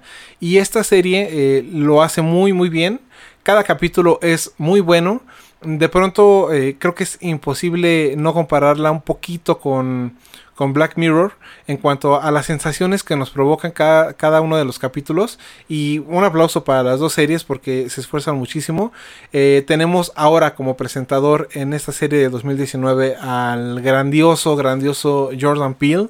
Este señor eh, está creciendo enormidades eh, con cada uno de sus trabajos. Las críticas sociales son tremendas en cada uno de sus productos cinematográficos y eh, no deja pasar la oportunidad de esta serie para de pronto también representar muchísimos problemas que nos acontecen en cuanto a, a, sociedad o, o a individuos. La premisa creo que es esa, aparte de hacernos sentir muchísima extrañeza, hay muchísima reflexión en cada uno de los capítulos, eh, claro, de forma quizá un poquito metafórica, pero existe y lo da a notar la serie. La serie sabe un poquito a Black Mirror, pero no necesariamente en cuestión tecnológica y en un mundo futurista. Más bien lo hace con estas parábolas que ponen de manera implícita en cada uno de los episodios. Creo que eh, cada uno lleva cierto mensaje cargado dentro de la temática del episodio. Entonces, eh, son como grititos de, de, llamados de atención a la sociedad por cuestiones eh, injustas en algunos casos. Entonces sí está muy bien fundamentada, es muy sesuda en, en la construcción de sus episodios y también ocupan esa parte fantástica del qué pasaría si y eso es algo muy entretenido de ver. Yo nunca tuve la oportunidad de ver episodios de eh, La Dimensión Desconocida como tal, pero creo que sí le hace honor a esa serie, incluso el último capítulo de la temporada, pues hace muchas referencias a esta antecesora y creo que lo hace muy bien. Entonces es una muy buena eh, serie para pasar el tiempo, para compartir con la familia y platicar después. Eh, mi expectativa, pues no sabía qué esperar. Yo es, yo solamente no quería ver un Black Mirror mal hecho y creo que no fue esa la, la situación. Yo en cuanto a expectativa le pongo un 7 porque pues sí, sí eran altas al ser Jordan Peele y en cuanto a satisfacción yo me quedo con el 9 porque en cuestión de este tipo de series el 10 se lo lleva Black Mirror, entonces sí. Yo planeaba darle el 10 pero después de ese comentario creo que sí me quedo en el 9 también. Antes de dar definitivamente las, las calificaciones, este, este último capítulo que mencionas no vamos a hablar de él para no hacer ningún tipo de spoiler, pero ah, te vuela la cabeza. Quien vio eh, OA, una serie de, de, Netflix, otra serie que ya cancelaron, por cierto, y no entiendo por qué. Eh, la propuesta era magnífica. Creo que la um, historia que nos presentaban no se parece a prácticamente nada que por lo menos yo haya visto y nada más por eso lo agradezco porque los personajes de pronto rompen la, cuarta pared pero de una forma tan tan extraña eh, algo así como como que los personajes de la serie saltan a nuestro mundo real con los nombres reales de los actores, pero al final siguen siendo los mismos personajes. Yo sé que es súper confuso, seguramente no me estoy ni siquiera explicando, pero, pero el romper eh, la cuarta pared eh, representa una gran responsabilidad en cuanto a guion y esta serie de OA lo hace bastante bastante bien en cuanto terminó esta, esta temporada. Me volví loco eh, soy muy muy fan. Espero que en algún momento lleguen a, a pensar mejor las cosas para, para no, dar, no dar por vencida una, una serie que ofrece tantas posibilidades. Creo que Igual no hay muchísima gente que la haya visto, pero los que ya la vieron seguramente van a compartir mi, mi forma de pensar. Entonces, bueno, este tema de la cuarta pared eh, lo vemos involucrado en, en, este capítulo final de La Dimensión Desconocida del 2019. Lo vuelven a hacer de una forma de igual manera magistral. Me encantó, me encantó el último capítulo así como todos. Y vamos a esperar esta segunda temporada porque me parece que ya la confirmaron. No es para menos. Y en cuanto a mis calificaciones, expectativa, eh, un 8. A pesar de, estar feliz porque traían de nuevo la dimensión desconocida, como bien comentó eh, Pau, no era inevitable pensar en un Black Mirror versión mala. Entonces, sí, eh, tuve un poquito como de precaución a la hora de, de emocionarme por esta serie, pero nada que ver, nada que ver, es muy buena. Y en cuanto a, la satisfacción que me causó la serie, le doy el 9 gracias a Pau porque me arrebató el 10. Continuemos con las series y vamos a platicar ahora de You. Esta serie ya teníamos tiempo eh, queriendo verla, realmente no nos habíamos dado el momento oportuno para hacerlo, pero creo que ahora con esta situación de que estamos en casa ya se nos están agotando las series y decidimos echarle un ojo. Esta serie es protagonizada por Penn Batchley y Elizabeth Leigh y está basada en un libro llamado You Hidden Bodies de Carolyn Kepnes. Y bueno, creo que esta serie causó un boom hace un par de años y sobre todo con su segunda temporada el año pasado, pues creo que se retomó ese boom. La serie creo que muchos la dominan, nosotros no la habíamos visto y bueno, habla tal cual de cómo es la situación de un acosador llevado a una realidad no lejana y cómo este acosador hace ciertas cosas creyendo que son románticas o que son para cuidar a su pareja cuando realmente pues está enfermo. Entonces la primera temporada fue muy buena, la construcción del personaje de Penn Batchley es fenomenal, desde hacer que empatices con él y sentir que la mujer está causándole dolor y empatizar uh, de esa manera con un psicópata, pues sí te saca de onda porque realmente estás empatizando con la persona mala de la historia. Son muy buenos los guiones, entonces un aplauso para esa parte de la serie.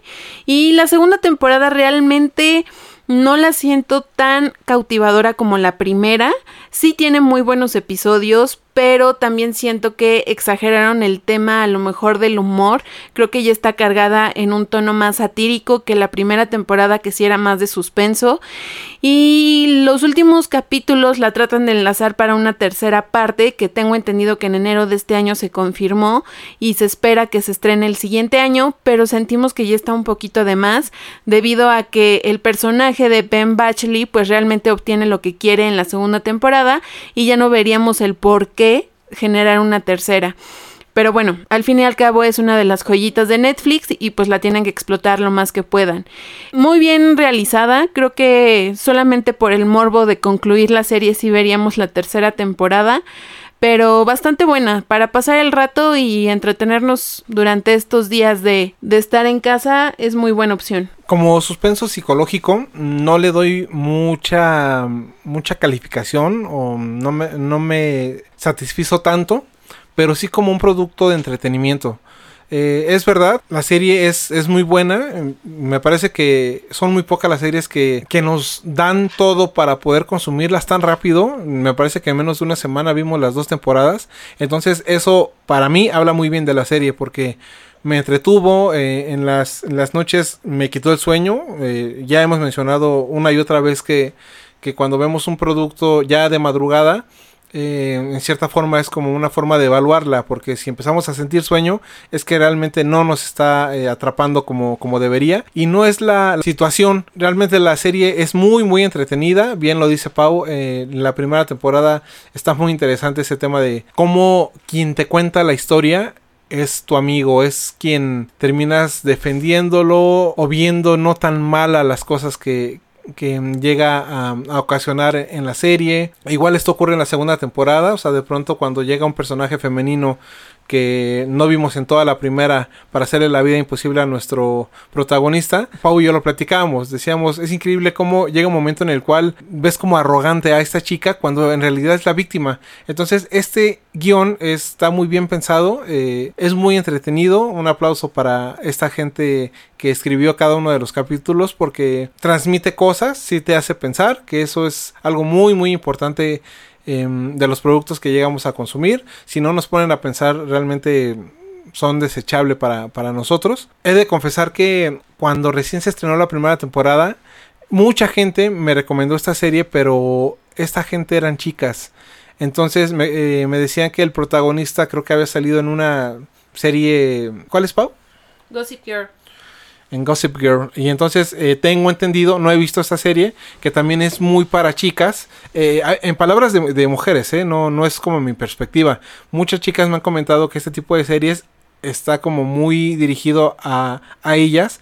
Entonces, al ser estas mismas chicas las que me recomendaban You, creí que iba a ser una serie muy, muy de drama, pero de drama juvenil estadounidense innecesario Y me resistí muchísimo a esta serie, pero como bien dice Pau, de pronto ya no teníamos que ver. Yo sé que hay muchísimas series, pero nosotros tenemos como nuestros estilos definidos para cierto momento del día y eh, respetamos mucho esos estilos, ya sea en la noche, sí, quizá algo psicológico, terror, eh, algo como que nos quite más el sueño, que nos provoque más.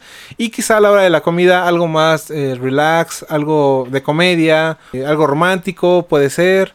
Eh, no sé, insisto, depende de la hora del día, es lo que consumimos. Hasta que llegó esta serie a nosotros. Y he de confesar que todas estas chicas tenían razón. Es muy entretenida. Y tanto que pues estamos esperando la tercera temporada. Esperando a que no siga decayendo porque también comparto esa forma de pensar de Pau, que el humor es de pronto muy gracioso, o sea, sí te hace reír, pero en cuanto volteas a ver la primera temporada dices, ya cambió algo, ya no es lo mismo. Bueno, lo consumo porque me sigue entreteniendo. Y mm, en cuanto a calificaciones, mm, expectativa, yo creo que estaba en un 4 seguramente. Y en cuanto a satisfacción, me quedo con el 9, increíblemente, porque me entretuvo mucho, mucho. Y en momentos en los que no tenía quizá algo que ver, eh, esta serie me llegaba a la mente para seguirla viendo y concluirla lo más rápido posible. Entonces, increíblemente le doy el, 9 en cuanto a, satisfacción. Claro, sin perder en cuenta... Eh, mi expectativa. Muy bien, Rock. Bastante audaces tus calificaciones. Antes de dar mis calificaciones, quiero hacer el comentario de que también causó mucha polémica esta serie, porque como bien lo mencionas, Rock, estaba muy enfocada o creíamos que estaba muy dirigida al público femenino.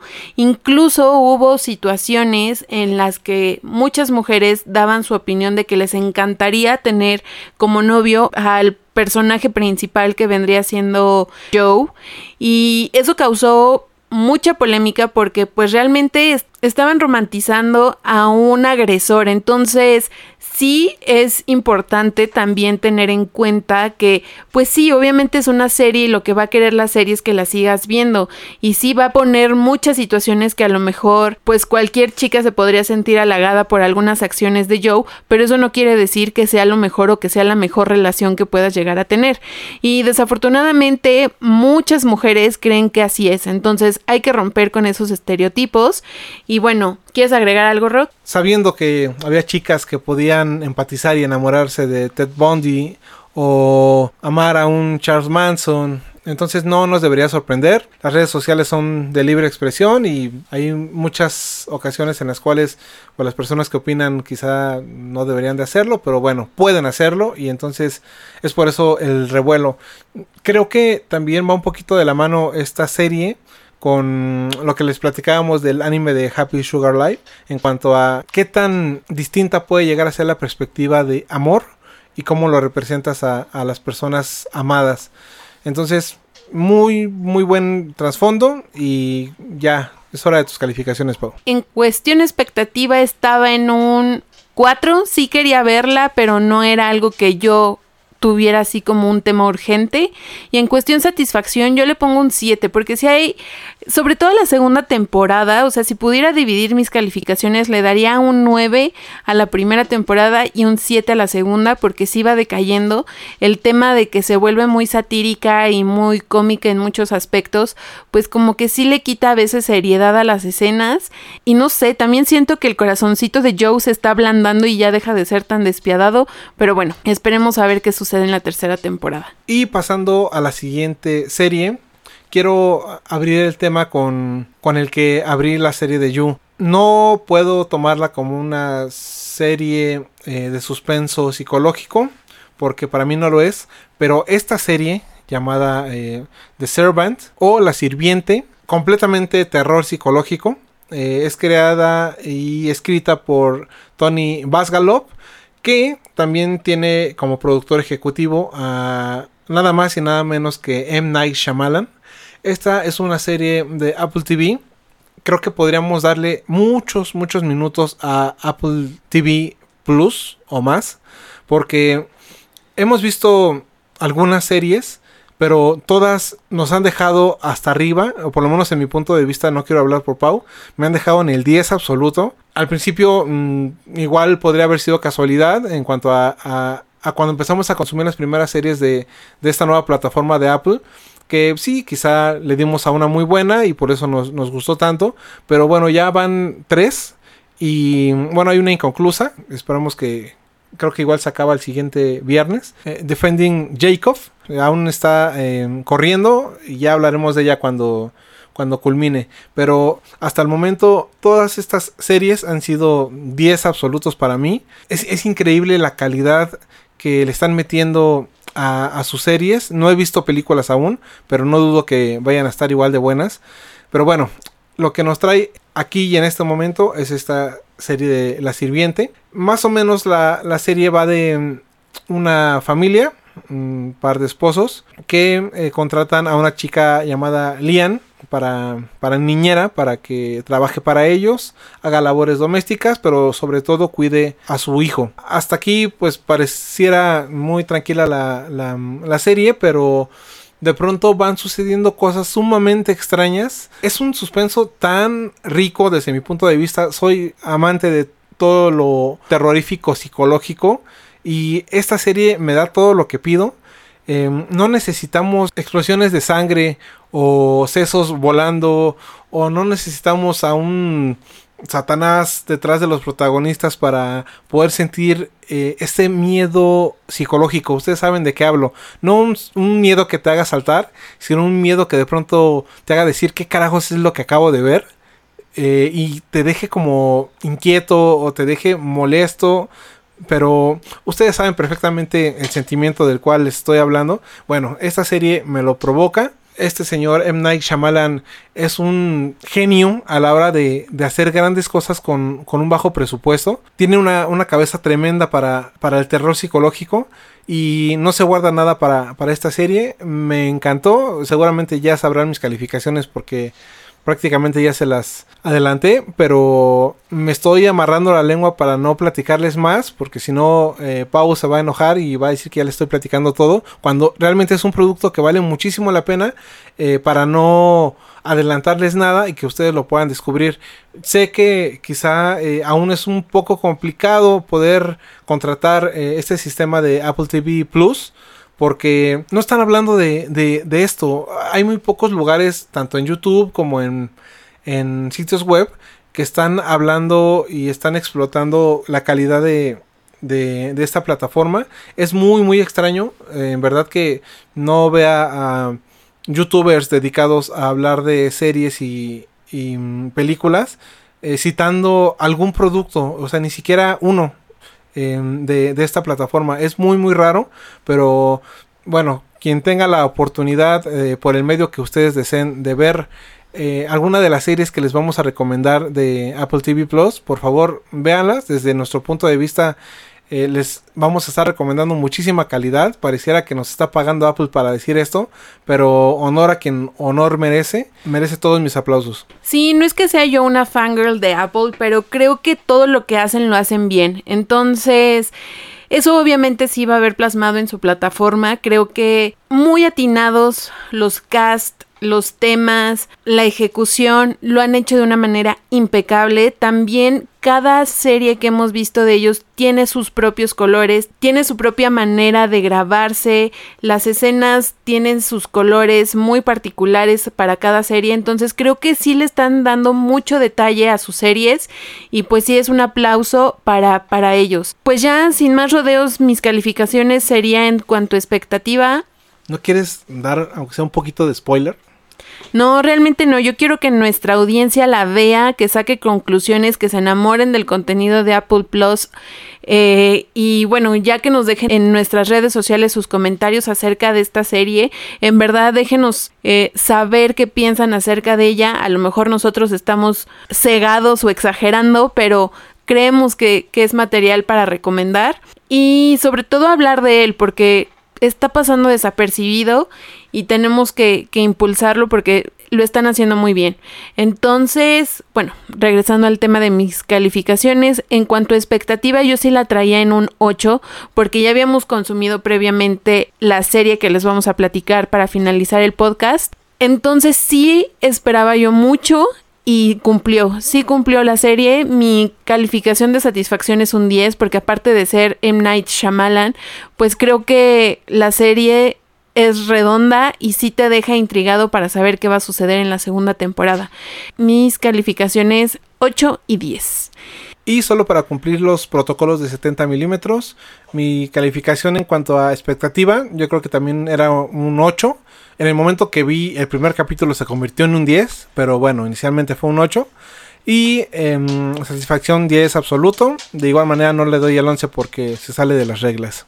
Y bueno, y antes ya para concluir el show de esta semana, les vamos a platicar de The Morning Show, este programa con el cual se lanzó Apple TV Plus y bueno, que realmente desde su cast es impecable, eh, ya que cuenta con la participación de Jennifer Aniston, Reese Witherspoon, Steve Carell, Juju Matt Barrow, eh, Billy Crudup, entre otros. Realmente no habíamos consumido nada de Apple TV Plus hasta que decidimos darle una oportunidad a esta serie y vaya sorpresa que nos llevamos.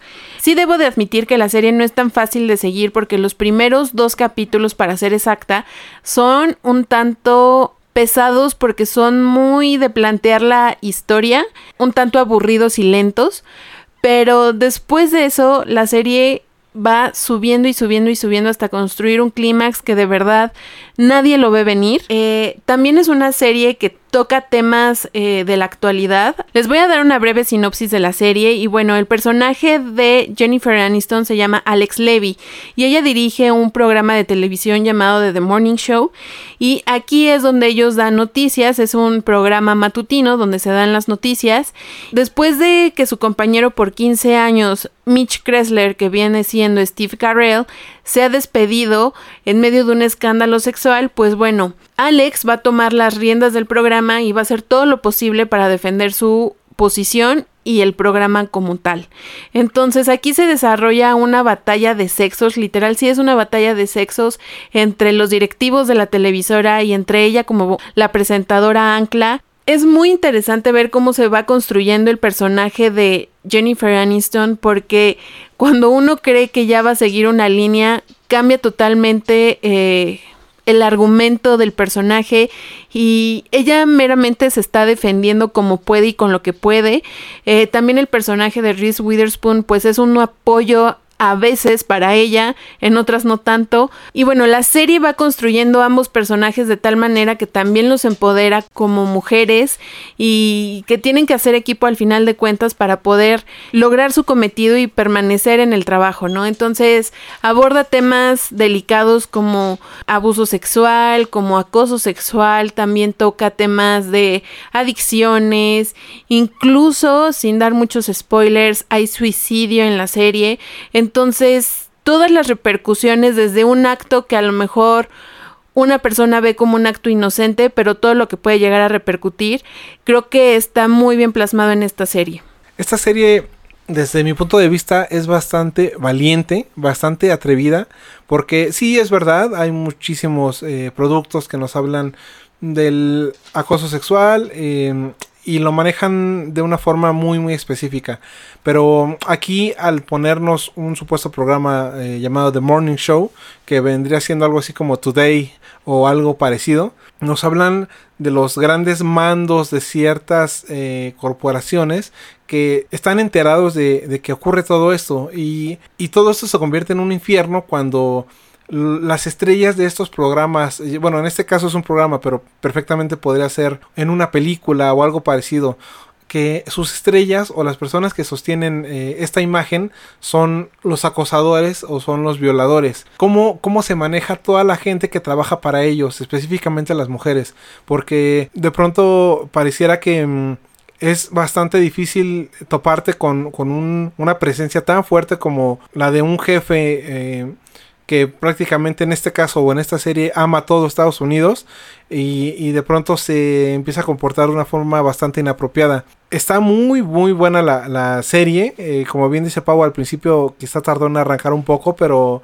después no se detuvo, en ningún momento em, decreció la, la, serie y es altamente recomendable. Sí, adicional de los temas ya mencionados también te dejan ver un poquito de cómo es la construcción de un programa de noticias cómo es que los directivos hasta cierto punto llegan a decidir qué sí se da y qué no se da. Entonces sí es muy interesante de verla porque ataca a los medios de una manera impresionante. Si ustedes ya vieron la película de Bombshell, les recomiendo que la vean inmediatamente porque van a relacionar muchos temas. Eh, sabemos que el tema de Bombshell pues está basado en hechos reales y de The Morning Show pues indirectamente también permea esa situación. Entonces denle una oportunidad, déjenos sus comentarios en redes sociales eh, consuman el contenido de Apple TV Plus y no, no nos están pagando. Apple TV, páganos, patrocínanos, porque estamos aplaudiendo todo lo que estás haciendo. Y bueno, ya para cerrar el tema, mis calificaciones para este show sería en cuanto a expectativa, yo la traía en un 5 que obviamente a lo largo de los capítulos fue creciendo, pero no sabíamos qué esperar. Entonces, sí, mi expectativa estaba en un 5, pero para el cierre del programa mi satisfacción fue de un 10, altamente recomendable. Esta serie fue nuestra puerta para, para entrar a, a este mundo de, de la plataforma de Apple TV Plus. Y em, recuerdo que en la presentación que hicieron de todo este, eh, de esta plataforma, invitaron a Jennifer Aniston y creo que también estuvo Steve Carell. Son personajes que, por supuesto, jalan eh, views. El producto que a ustedes se les pueda antojar e imaginar. Y en su momento creí que hábilmente estaban contratando a figuras bastante poderosas para atraer observadores, pero jamás creí que le fueran a meter tanto coco a, sus productos y a sus guiones y, no solamente traer estrellas eh, respecto a actores, pero también guionistas y, escritores y bueno, se están rodeando de gente bastante buena. Eh, no hemos visto todo el producto que, nos ofrece la plataforma. Seguramente ha de haber eh, contenido un poco más flojo o, que quizá a nosotros no nos pueda gustar tanto como lo que hemos visto actualmente.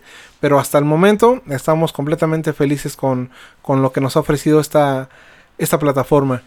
Y en cuanto a expectativas, como les comentaba, la verdad creí que esta plataforma iba a ser más pose que otra cosa. Entonces yo igual estaba en un 4 seguramente. En cuanto a satisfacción, pues absolutamente el 10. Esa expectativa igual fue creciendo conforme iban pasando los capítulos. Inicialmente estaba muy muy equivocado con respecto a la calidad que nos ofrecen. Y esas serían mis calificaciones. Excelente oyentes, pues muchísimas gracias por llegar hasta este punto del podcast. Creo que les trajimos muy buen contenido para una semana más. Esperamos que sea de su agrado. También déjenos sus recomendaciones. Díganos qué les ha gustado de lo que les hemos recomendado, qué no les ha gustado. Y bueno, el siguiente programa les vamos a traer un poquito más de terror porque les adelanto que el fin pasado perdí una apuesta con Rock de películas de terror, un fin de semana de películas de terror. Entonces van a estar buenas las reseñas del siguiente programa. Y bueno, muchísimas gracias. Manténganse a salvo, cuídense mucho. Yo soy Pau. Yo soy Rock.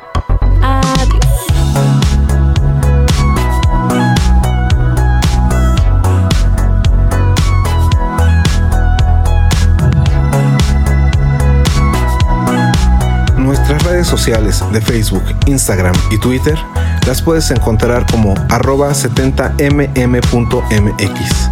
Si deseas compartir con nosotros lo que sea relacionado con este apasionante mundo del cine, seremos tus lectores.